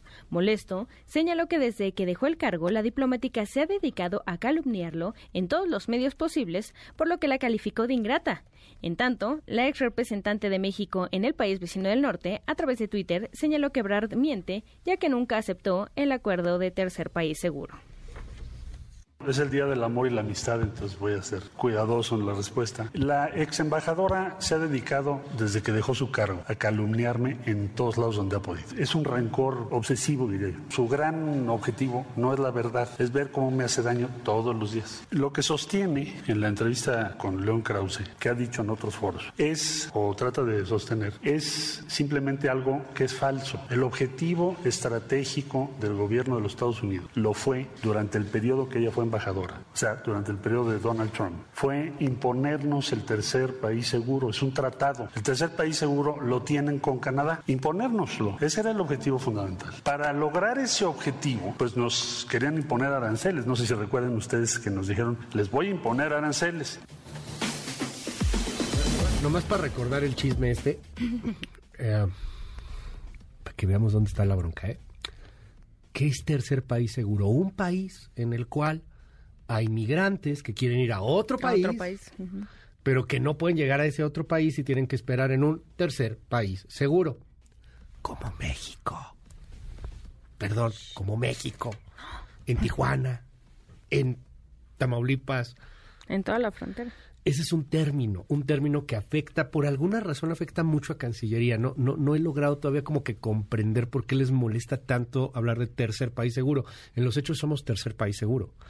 Este, obviamente no nos están pagando por cada migrante que está ahí, pero bueno, tenemos una crisis migratoria tamaño caguama y el debate es entre Marta Bárcena, que siempre fue adversaria de Ebrard, y el canciller Ebrard. Entonces, acaba de hablar Ebrard, el audio que, presentas, Coco, y reacciona también Marta Bárcena, ¿no? Y le dice que es, que es un mentiroso, le está diciendo mentiroso al canciller. Que ha mentido, que pues nunca aceptó el acuerdo de, tercer país seguro. Que ella lo frenó. Que, ajá, O sea, que él miente al decir que nunca lo aceptó. Entonces... Que ella frenó el, el, el acuerdo. Aquí tengo ya el tweet completito. Ahí está, abriéndose, le hacemos retweet también si lo quiere ver y si quiere entrarle a este chisme, ni calumnia, ni rencor, ni ingratitud. Mentiras de nuevo respecto al acuerdo de tercer país seguro. Miente Ebrard.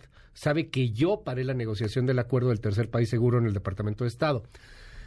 Y al final Marta Bárcena eh, está eh, pues también en el libro de Mike Pompeo, el ex secretario de Estado de Donald Trump, que es en donde pues revelan todos estos trapitos. Sí, que Mike Pompeo dice, es cierto que ellos aceptaron el acuerdo de, tercer país seguro. Y habla de Marta Bárcena y habla de Marcelo Ebrard.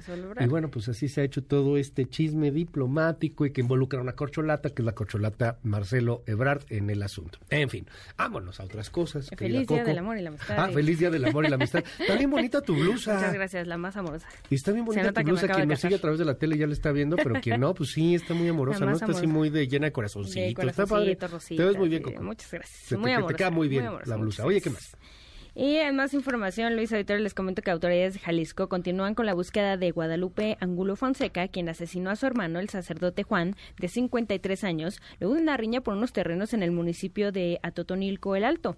Fue a través de redes sociales que se viralizó el video del momento de la agresión en donde se ve a Guadalupe disparar con una escopeta al sacerdote, quien este lunes fue despedido en una misa de cuerpo presente. Ya viene con la escopeta. Vámonos ya, vámonos ya. Vicente, Juan, vámonos ya. Juan, vámonos ya.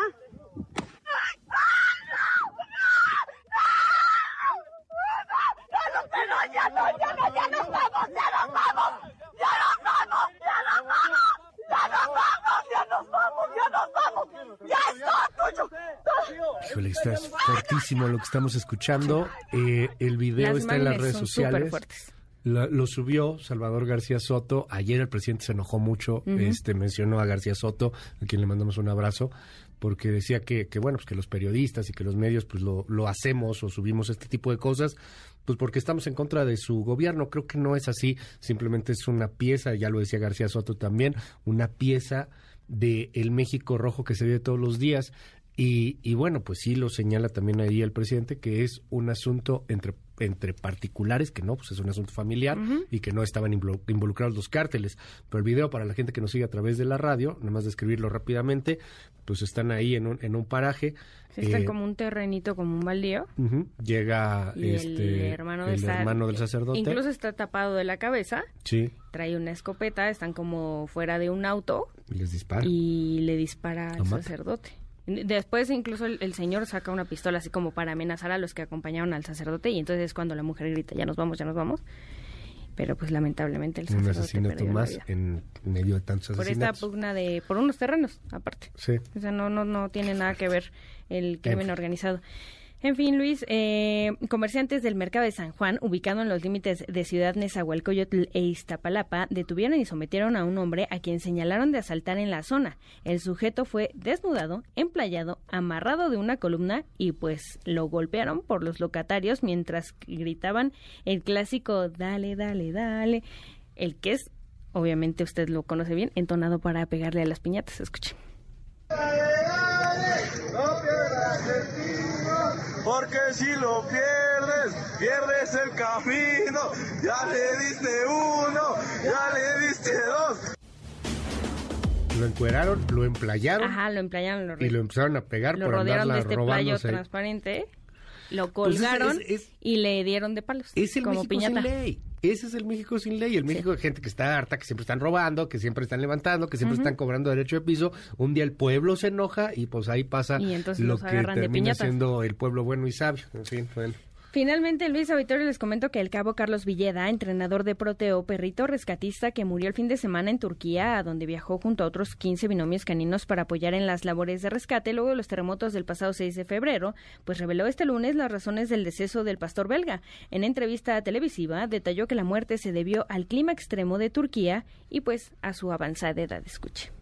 Fueron varios factores, sobre todo el viaje, el tiempo, el clima, fueron varios factores que, que sucedió este, esta tragedia. No, no, no, no fue este, por ningún derrumbe, fue por situaciones del clima y la edad. Gracias, Coco. Te seguimos en tu red. Gracias, Luis. En arroba Coco García con doble I. En Twitter, Instagram, TikTok y Muchas gracias. Muy feliz San Valentín. Feliz San Valentín. Gracias, es Coco García. 9 con 17 minutos. Regresamos con mucho más. Oiga, ¿existen o no existen los aliens? Vamos a las cosas que realmente importan. ¿Existen o no existen los aliens? Primero el Pentágono no quiso responder y ahora la Casa Blanca ya lo descartó por completo. Preparamos una pequeña pieza sobre el tema de los aliens, de los ovnis, de estos objetos que han sido vistos. Regresamos con eso y mucho más. Esto es MBS Noticias. Yo soy Luis Cárdenas. MBS Noticias cultura y espectáculos.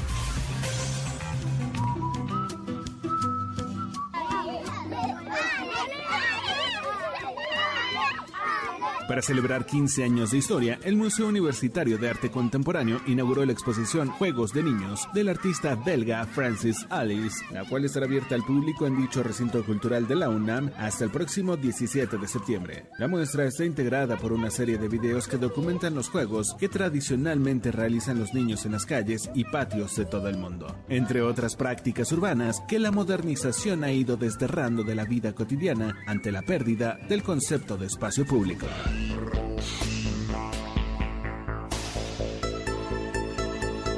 El grupo alemán Kraftwerk, considerado como los padres de la música electrónica, volverá tras varios años de ausencia a nuestro país para presentarse en el Pepsi Center de la Ciudad de México el próximo 30 de mayo.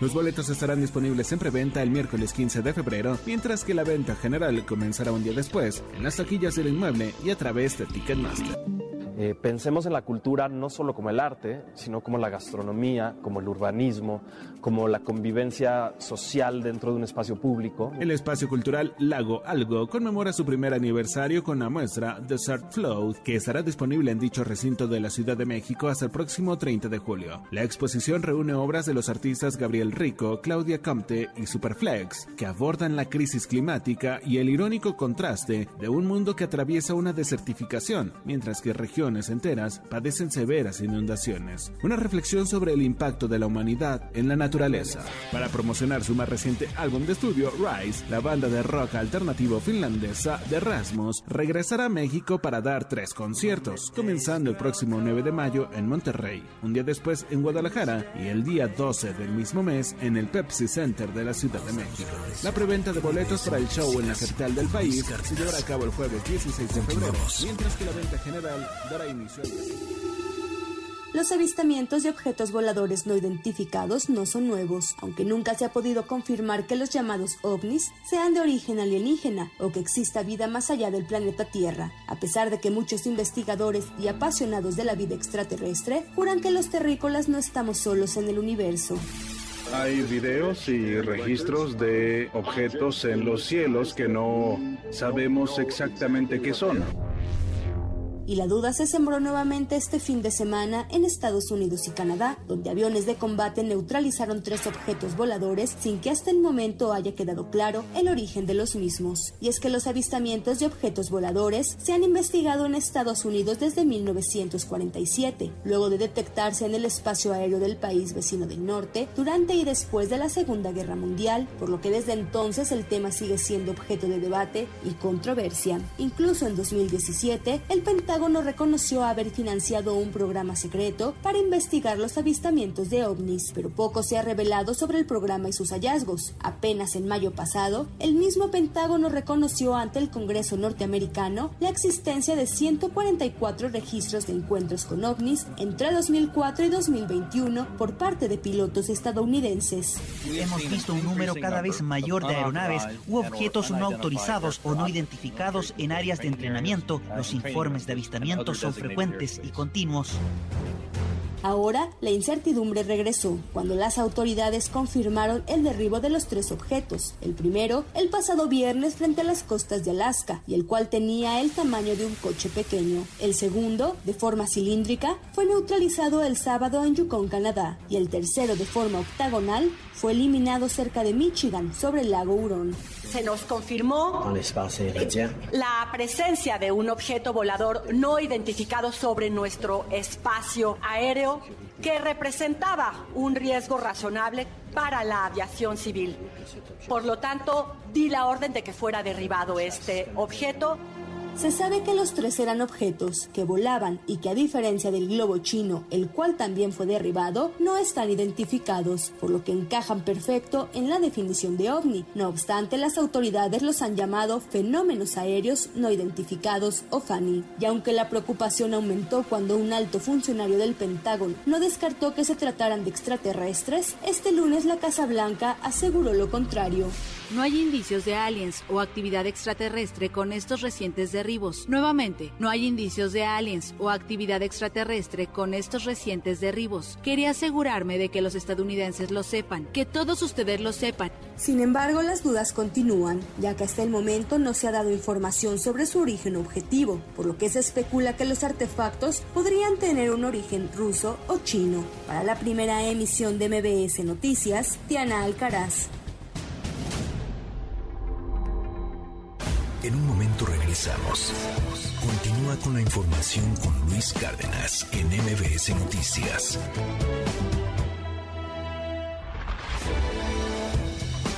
Ya estamos de regreso. MBS Noticias con Luis Cárdenas. Continuamos. Las 9 con 31 minutos. Hay mucho más en la vida que solamente la grilla y vamos a platicar al respecto del tema en este 14 de febrero. Gracias a la comunidad por tanto amor que nos envía a través de las redes sociales, como por ejemplo este, muérete maldito perro chayotero. De verdad, gracias, gracias. Es que se repite constantemente, este cuate siempre me dice que algo similar. Entonces, bueno, eh, ya entiendo que así nos llevamos, es la comunidad como nos llevamos. Neta, muchas gracias. Se los aprecio en el alma, en el corazón. Oiga, eh, a ver, nos dicen aquí en el WhatsApp, eh, 5571 131337 Felicidades por el programa, muy bueno. También feliciten a los telegrafistas, que sí. Creo que tenemos a varios telegrafistas que nos escuchan. Abrazo a los telegrafistas, ya nos lo han mandado desde hace rato. Oigan, también es día de los telegrafistas, sí, abrazote a los telegrafistas. Lo quiero invitar a que entre en mbsnoticias.com. Tenemos una sección especial del Día del Amor y la Amistad. Hay, una, hay, un, un artículo que me voló la cabeza y es de cómo van a ser las relaciones en el futuro. En el futuro no de aquí a 20 años, en el futuro en los próximos 5 años. El tema del poliamor está muy presente. Eh, esto lo, lo, determina Bumble, que es una de las redes de dating este, más importantes que hay en estos momentos en el planeta. Y cómo están viendo que la relación de las nuevas generaciones puede gustar o no gustar, pero gran parte será a través de estos apps de dates, apps, apps de citas. Entre en mbsnoticias.com. Pero yo en lo particular prefiero el amor romántico de antaño. Y no es por echarle porras a una corcholata o a otra, pero es que hay maneras de ser romántico. Hay maneras de ser romántico. Y lejos de todo el pleitazo que trae ahorita Marcelo Ebrard y Marta Bárcena y que tú me dijiste mentiroso y que tú me dijiste que soy una ingrata y que tercer país seguro, al final tenemos una crisis migratoria tamaño caguama, insisto, nadie habla de eso. Pero hay maneras de ser romántico, como lo que acaba de hacer Marcelo Ebrard con su esposa Rosalinda Bueso. Le llevó unas flores, clásico, rosas, rojas, pero además un corazón de taquitos. Y se antojan, porque son, son, taquitos dorados, con su piñita, su salsita, limoncito. Así la recibió, vaya desayuno. Corazón de taquitos le manda Marcelo Ebrard a Rosalinda Bueso. ¿Cómo ven? Son las 9 con 34 minutos. Vamos a platicar de cosas del amor, de cosas que tienen que ver con el amor, como el sexo y la revolución sexual y la búsqueda de anticonceptivos masculinos en una sección de ciencia que por cierto traemos muy atrasada porque el tráfago informativo no, no cesa, pero hoy sí quisimos darnos un respiro, aunque sea por ser Día del Amor y la Amistad. Arturo Barba, qué honor saludarte, escucharte, querido Arturo. Cuéntanos un poco sobre esta búsqueda de anticonceptivos masculinos, más allá del condón, ¿no? O sea, que, que también, por cierto, ayer era día del condón, este, se están investigando nuevas maneras de anticoncepción masculina, una especie de pastillas, de parches. ¿De qué se trata, Arturo? Buenos días. Eh, ¿Qué tal, Luis? Muy buenos días. Eh, pues sí, mira, antes que referirme a esto de, los avances en torno a los anticonceptivos eh, masculinos, que déjame decirte, Luis, es un tema que no atrae mucho a las grandes farmacéuticas. Es más bien un tema que interesa a grupos de investigación de universidades y centros de investigación públicos, pero eh, su, eh, se obtuvo un avance notable en investigaciones con roedores. Hay varios eh, tipos de investigaciones que se están llevando a cabo, pero te referías hace un momento a este hecho importantísimo. Aquí en México se detonó lo que se conoció como la revolución sexual. en nuestro país fue el centro de origen de esta revolución sexual que se manifestó fundamentalmente en la década de los 60 y de los 70. Y esto fue gracias a un avance, un desarrollo científico mexicano de una pequeña empresa eh, farmacéutica que se llamó Syntex y que se originó en la década de los finales de los 40 eh, donde un grupo de científicos notables, entre ellos fundamentalmente Luis Ernesto Miramontes, que fue investigador del Instituto de Química de la UNAM, eh, también George Rosenkrantz, que dirigió este laboratorio, y Carl de Gerasi, que fue un investigador eh, eh, de origen austriaco-estadounidense, que se vino a México, esa extraña locura de venirse a México a hacer investigación, y ellos, de manera conjunta con otro grupo de científicos notables mexicanos y extranjeros, obtuvieron un compuesto que se llama noretisterona, que de una planta, de dos plantas eh, de origen eh, mexicano que se usaba en las culturas mesoamericanas,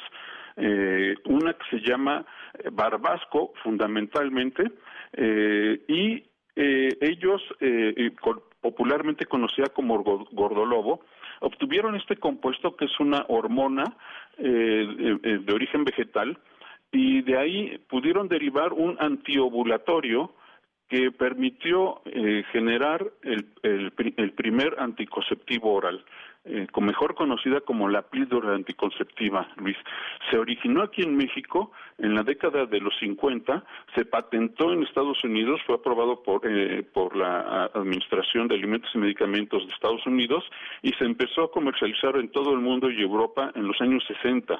México se convirtió en el principal país productor de estas hormonas que permitieron, eh, por supuesto, generar una serie de cambios, eh, de transformaciones reales eh, muy importantes, que fue la revolución sexual. Entre ellos, el impacto fue médico, fue, por supuesto, sexual, pero no solo eso, también fue cultural, fue ético, moral y, por supuesto, social. Eh, eh, fue una verdadera transformación, por eso se le llamó revolución sexual. Entonces, de estas dos plantas, el barbasco y otra que se llama cabeza de negro, que se eh, cultivaba sobre todo en el sureste mexicano, los investigadores vieron que tenía este principio activo y obtuvieron y desarrollaron la píldora anticonceptiva. En la actualidad, los, los anticonceptivos, que son una responsabilidad sobre todo de las mujeres, eh, hay una gran variedad, entre, utilizan los mismos principios hormonales de, que desarrollaron los mexicanos. Ahora conocemos pues los parches, las píldoras eh, orales, por supuesto, las inyecciones, los implantes, los implantes, el DIU o la píldora del día siguiente. Todos estos utilizan la misma base hormonal y eh, justamente ha sido muy complicado aplicarlo esto en los, en los hombres porque es un sistema mucho más complejo. Eh, actualmente solo existen dos métodos anticonceptivos masculinos, que es el uso del condón y la vasectomía.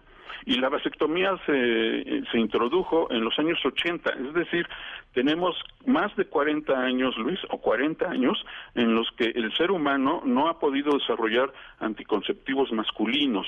Y hay varias eh, maneras, eh, o varios grupos están investigando en, en varias partes del mundo, fundamentalmente en universidades.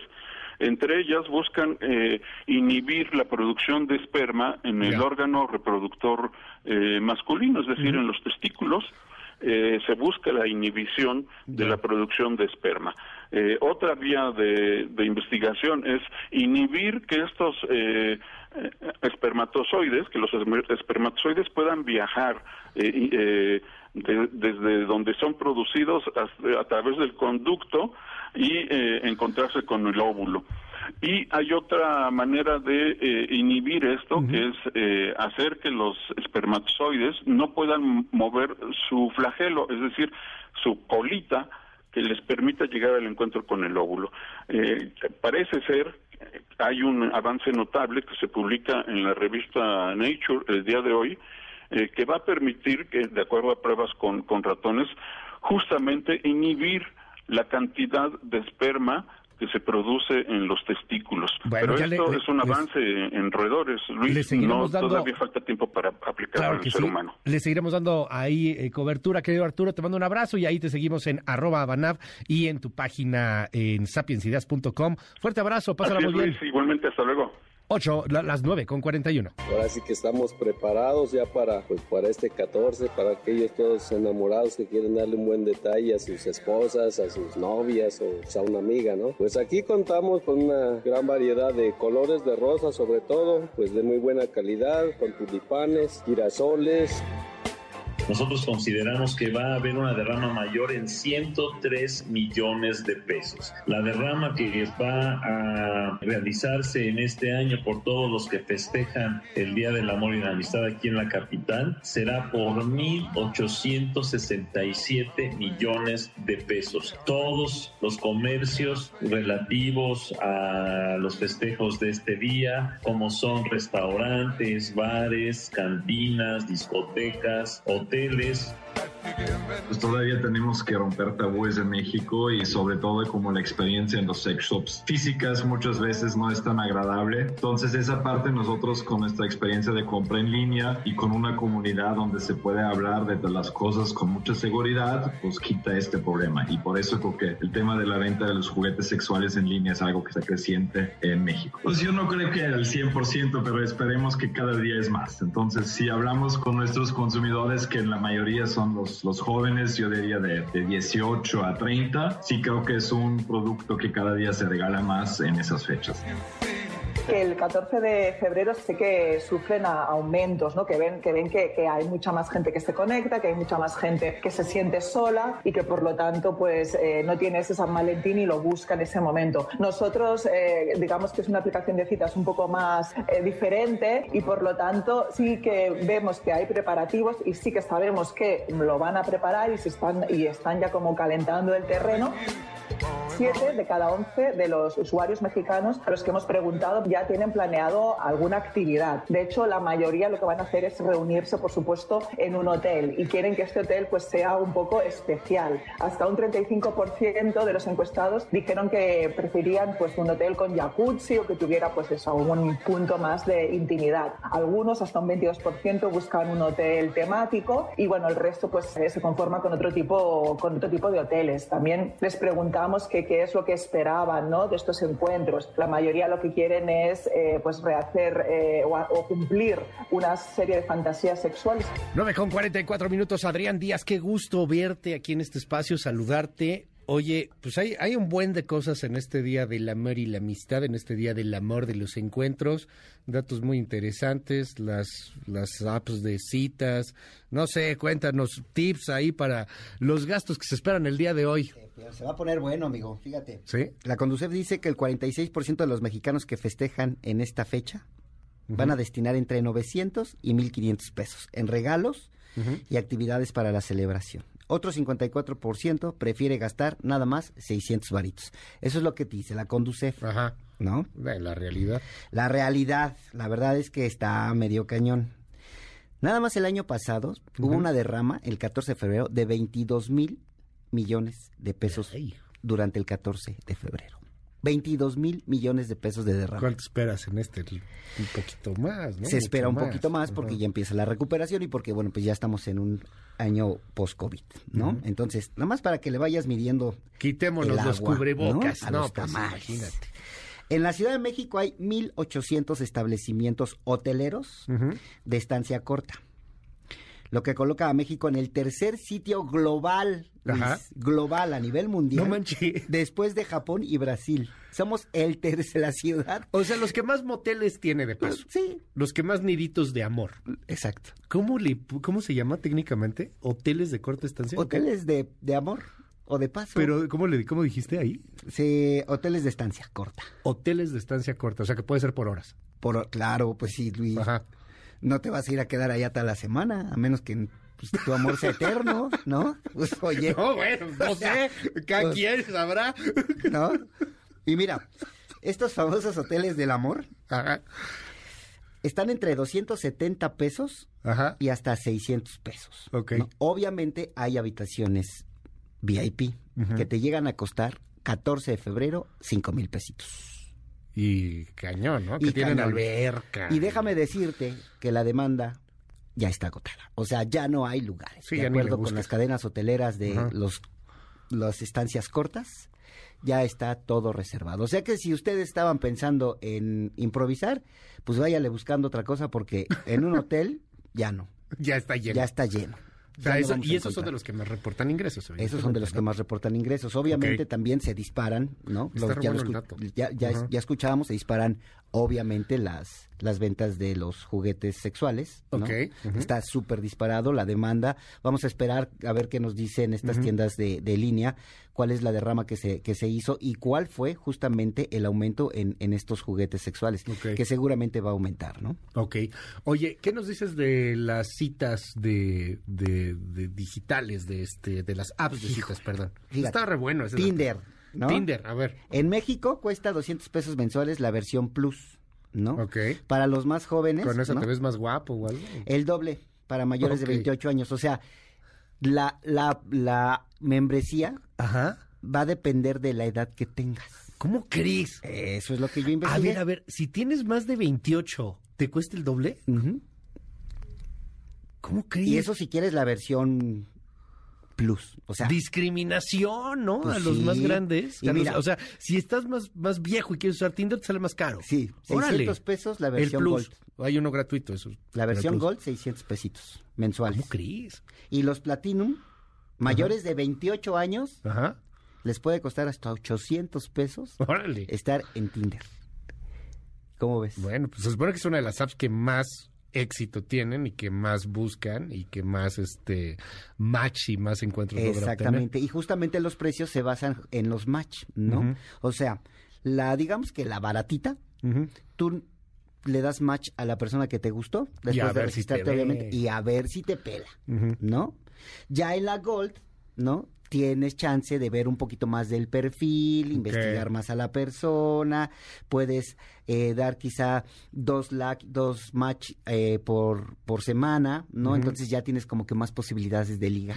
Ya en la Platinum, ya puedes hasta mandarle mensaje a la persona que te gusta, ¿no? Y mandar evidentemente el número ilimitado de... Y eso por hablar de Tinder, que hay infinidad de aplicaciones. Estamos hablando de Y se usan en México. que es la plataforma más utilizada en México y sobre todo que es, digamos que de las más populares, es la que utiliza, digamos, la plataforma con el, el sistema similar a todas las que están ya de moda en estos momentos, ¿no? ¿Qué otros datos nos compartes, Adrián? Híjole, mira. A ver, ya Está- pusiste está- cara de está bueno. cara de díscolo. No, pues a mí me dijeron que venía a investigar No, y que dale. dijera. Entonces, las, las aplicaciones de los millonarios.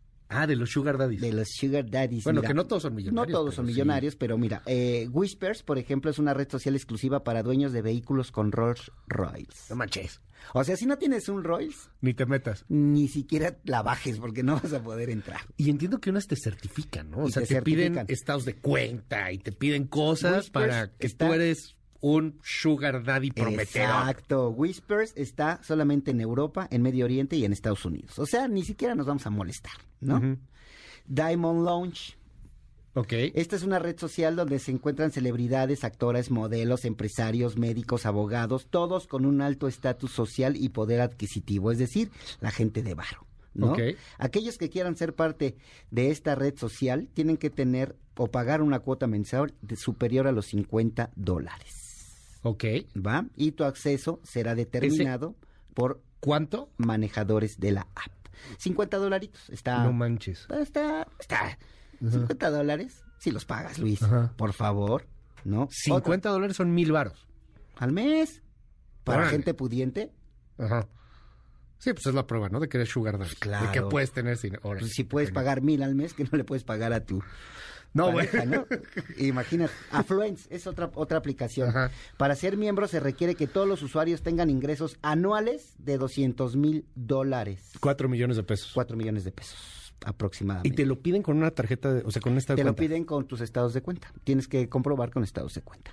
¿Y qué verifica también eh, con los que están pidiendo ser sugar base? O sea, que ya sean chavas o chavos, porque también Exacto. son chavas y chavos. Ujú. o Sí, sea, esto- ellos que les piden fotos y todo. Y te piden evidentemente todo, to- todo un portafolio ¿no? Ajá. de fotos en donde verifiquen que estás Que eres tú. este, Ajá. siendo la persona que está haciendo Sí, que es una persona que no tengas- guapa físicamente, agradable, todo este rollo. Que habrá quien se ofende que nos vaya a decir que eso es prostitución en el siglo XXI. Pues probablemente, Pues sí. probablemente sí altos Pero lo niveles. cierto es que no, no obligan a ninguna de las dos partes, ¿eh? Exacto. No obligan a ninguna de las dos partes. Aquí en es- algunos países lo han regulado. Eso es bien aquí no. importante, Luis. Aquí es completamente voluntario. Sí, o sea, tú te metes y das tus datos de estado de cuenta y todo ese rollo, y las otras personas se meten y dan sus Exacto. fotos y todo ese rollo. Millonario Match. No manches. Los millonarios también tienen su propio espacio virtual. Y Millonario Match es un servicio de citas en línea. Que está dirigido a solteros atractivos, ojo con atractivos, y sobre todo con un alto poder adquisitivo. Esta app ya tiene 3.8 millones de usuarios en el mundo, Luis. Y quienes pues quieren ser parte de esta sociedad, pues tienen que, por supuesto, ser muy guapos, ok. con mucho varo, por supuesto, ya lo vimos, y tienen que tener un proceso de verificación extremadamente riguroso. Oye, dime algo, Adrián. Eh, tips rápidos, así, para la gente. Tips rápidos. O sea, para la y gente. digo, el ideal no gastes esos comerciales, Sí, el día no. Ya sé, tú eres un grinch en esas cosas luego, sé, pero... A ver, Mira, la neta es que si ya no planeaste, ya no te hagas menso. Ya. Acepta tu realidad, porque te va a salir carísimo, Luis. ¿Cuánto saldrán las florecitas ahorita? Ah, eh, voy a eso. En la mañana compré un ramo de flores. ¿Lo planeaste? No lo planeé. La neta es que no lo planeé y te voy a decir por qué. Porque mi hijo me salió con el chistecito de que tenía que dar algo el 14 de febrero. Entonces andaba como loco yo buscando ahí en Tlalpan, no, Ajá, un, un- lo que fuera. no un hotel, pero sí un puesto de pues sí. flores, ¿no? Sí, no, pues, Y está muy chavito todo. Un ramo Sí. En 150 pesos. De 12 rosas. No fueron rosas, aparte era un ¿Cómo? ¿No- no girasol eran rosas? con tres petalitos ahí de, no sé, no sé cómo se llaman esas plantas, esas flores blanquitas. Las que le diste con mucho amor a tu con mucho esposa. amor a- Ok, ah, claro. este es- Es 150 pesos Saludos. un ramo ahorita, Luis, un ramo de ros de Ajá. flores, ¿no? No quiero saber en cuánto están las rosas. Han de estar en 200 pesos ya la Sí, docena. fácil. Seguramente, ¿no? Y ni te digo de restaurantes. los restaurantes de verdad ni, ni se tomen la molestia Si no reservaste, la verdad es si que no muchos están hasta el full. Mira, ¿po- ¿por qué no pasas la celebración al próximo fin de semana? La verdad es que te vas a ahorrar mucho dinero, te vas a ahorrar gasolina, el tráfico va a estar cañón, lo decíamos el año pasado, el 14 de febrero es uno de los días en los que más tránsito, se registra en las ciudades, ¿no? En las principales ciudades del país, ¿no? Vas a gastar más de tu gasolina, vas a acabar peleado con la pareja y no va a ser un buen 14 de febrero. Regalitos. Regalitos sí, ¿Cómo los cuál? detalles, ¿no? Los, los clásicos chocolates. ¿no? El clásico, la clásica flor solita, por supuesto, serenatas virtuales, ¿no? Puedes mandar por Spotify las, las famosas serenatas virtuales, regalarle la canción, dedicársela y hacerle un video. Pues está muy de moda el TikTok, está muy de moda las redes sociales. Hazle un video en donde le dices, no solamente a tu pareja, sino también a tus cuates, a tus, a tus amigos, pues lo mucho que forman parte de tu de tu amistad, de tu de tu círculo social Ya. y la verdad es que con eso te puedes ahorrar una muy buena lana. Yo no gastaría la verdad tanto dinero para el 14 de febrero. Siga usted a Adrián Díaz en su cuenta de Finanzas a la Carta. ¿Cómo? Ahí estamos, finanzas personales a la carta, Facebook, Twitter, Instagram, canal de YouTube, hasta el TikTok le hacemos, Luis. Va que va. Muchísimas gracias, Adrián. Último tip. Último tip, no gaste, quédese en su casa y cene rico en casa, eso puede ser. Pida de comer. Váyase Una a una pizza, tienda de aunque sea. conveniencia, échese un vinito tinto, una pizza y el próximo fin de semana se desquita en el motel que usted quiera. Luego hay que hablar de los vinos. ¿También? De los mejores vinos menores de mil pesos, buena bueno. calidad de precio, y ese es un buen, ese es- está bueno. Y en eso sí te puedo decir muchos. Órale, va. 9 con 55, regresamos. Política presenta las tres columnas más destacadas del día. Del financiero con Raimundo Riva Palacio. El juicio contra México. Ayer, durante el juicio del exsecretario de Seguridad Pública, Genaro García Luna, la joya de la corona de la Fiscalía estadounidense, Reinaldo el Rey Zambada, uno de los jefes del Cártel del Pacífico y hermano del líder de la organización criminal, testificó que él personalmente le dio 5 millones de dólares a García Luna. El autor revela que no es solo el prestigio del exsecretario lo que quedará en ruinas, sino un país entero. Pues solo nos confirman lo que ya sabíamos. Estamos controlados por criminales. De reforma con Sergio Sarmiento. Tragedia del tren. Los videos de la tala y devastación generadas por la construcción del tren Maya son dolorosos. El daño ambiental es ya enorme. Aun si por algún milagro se detuviera hoy total y permanentemente el proyecto, se requerirían cuando menos 20 años para que se reconstruyera la vegetación afectada. El problema con el proyecto del tren Maya es que no hay ninguna indicación de que pueda ser rentable. Esta no es la mejor manera de hacer las cosas. Finalmente del portal Opinión 51 con Linda H. Vivir en mi piel o el derecho a poder ser. Nacida Jorge, desde muy pequeña Amarinta, transitó por la desgarradora búsqueda de su ser. El trayecto fue duro. Casi todos le dieron la espalda y su familia negó su existencia. Nada justifica que las expectativas de vida de una mujer trans sean de 35 años. Mueren por falta de acceso a la salud, por violencia, porque no pueden con lo que les toca enfrentar. La tarea pendiente de nuestro país será crear mejores condiciones de vida donde todas y todos seamos bienvenidos. Con síntesis de Mariana Peralta, estas fueron las columnas del día. Síguenos en la cuenta de Twitter, arroba mx-arma. En un momento regresamos. Continúa con la información con Luis Cárdenas en MBS Noticias.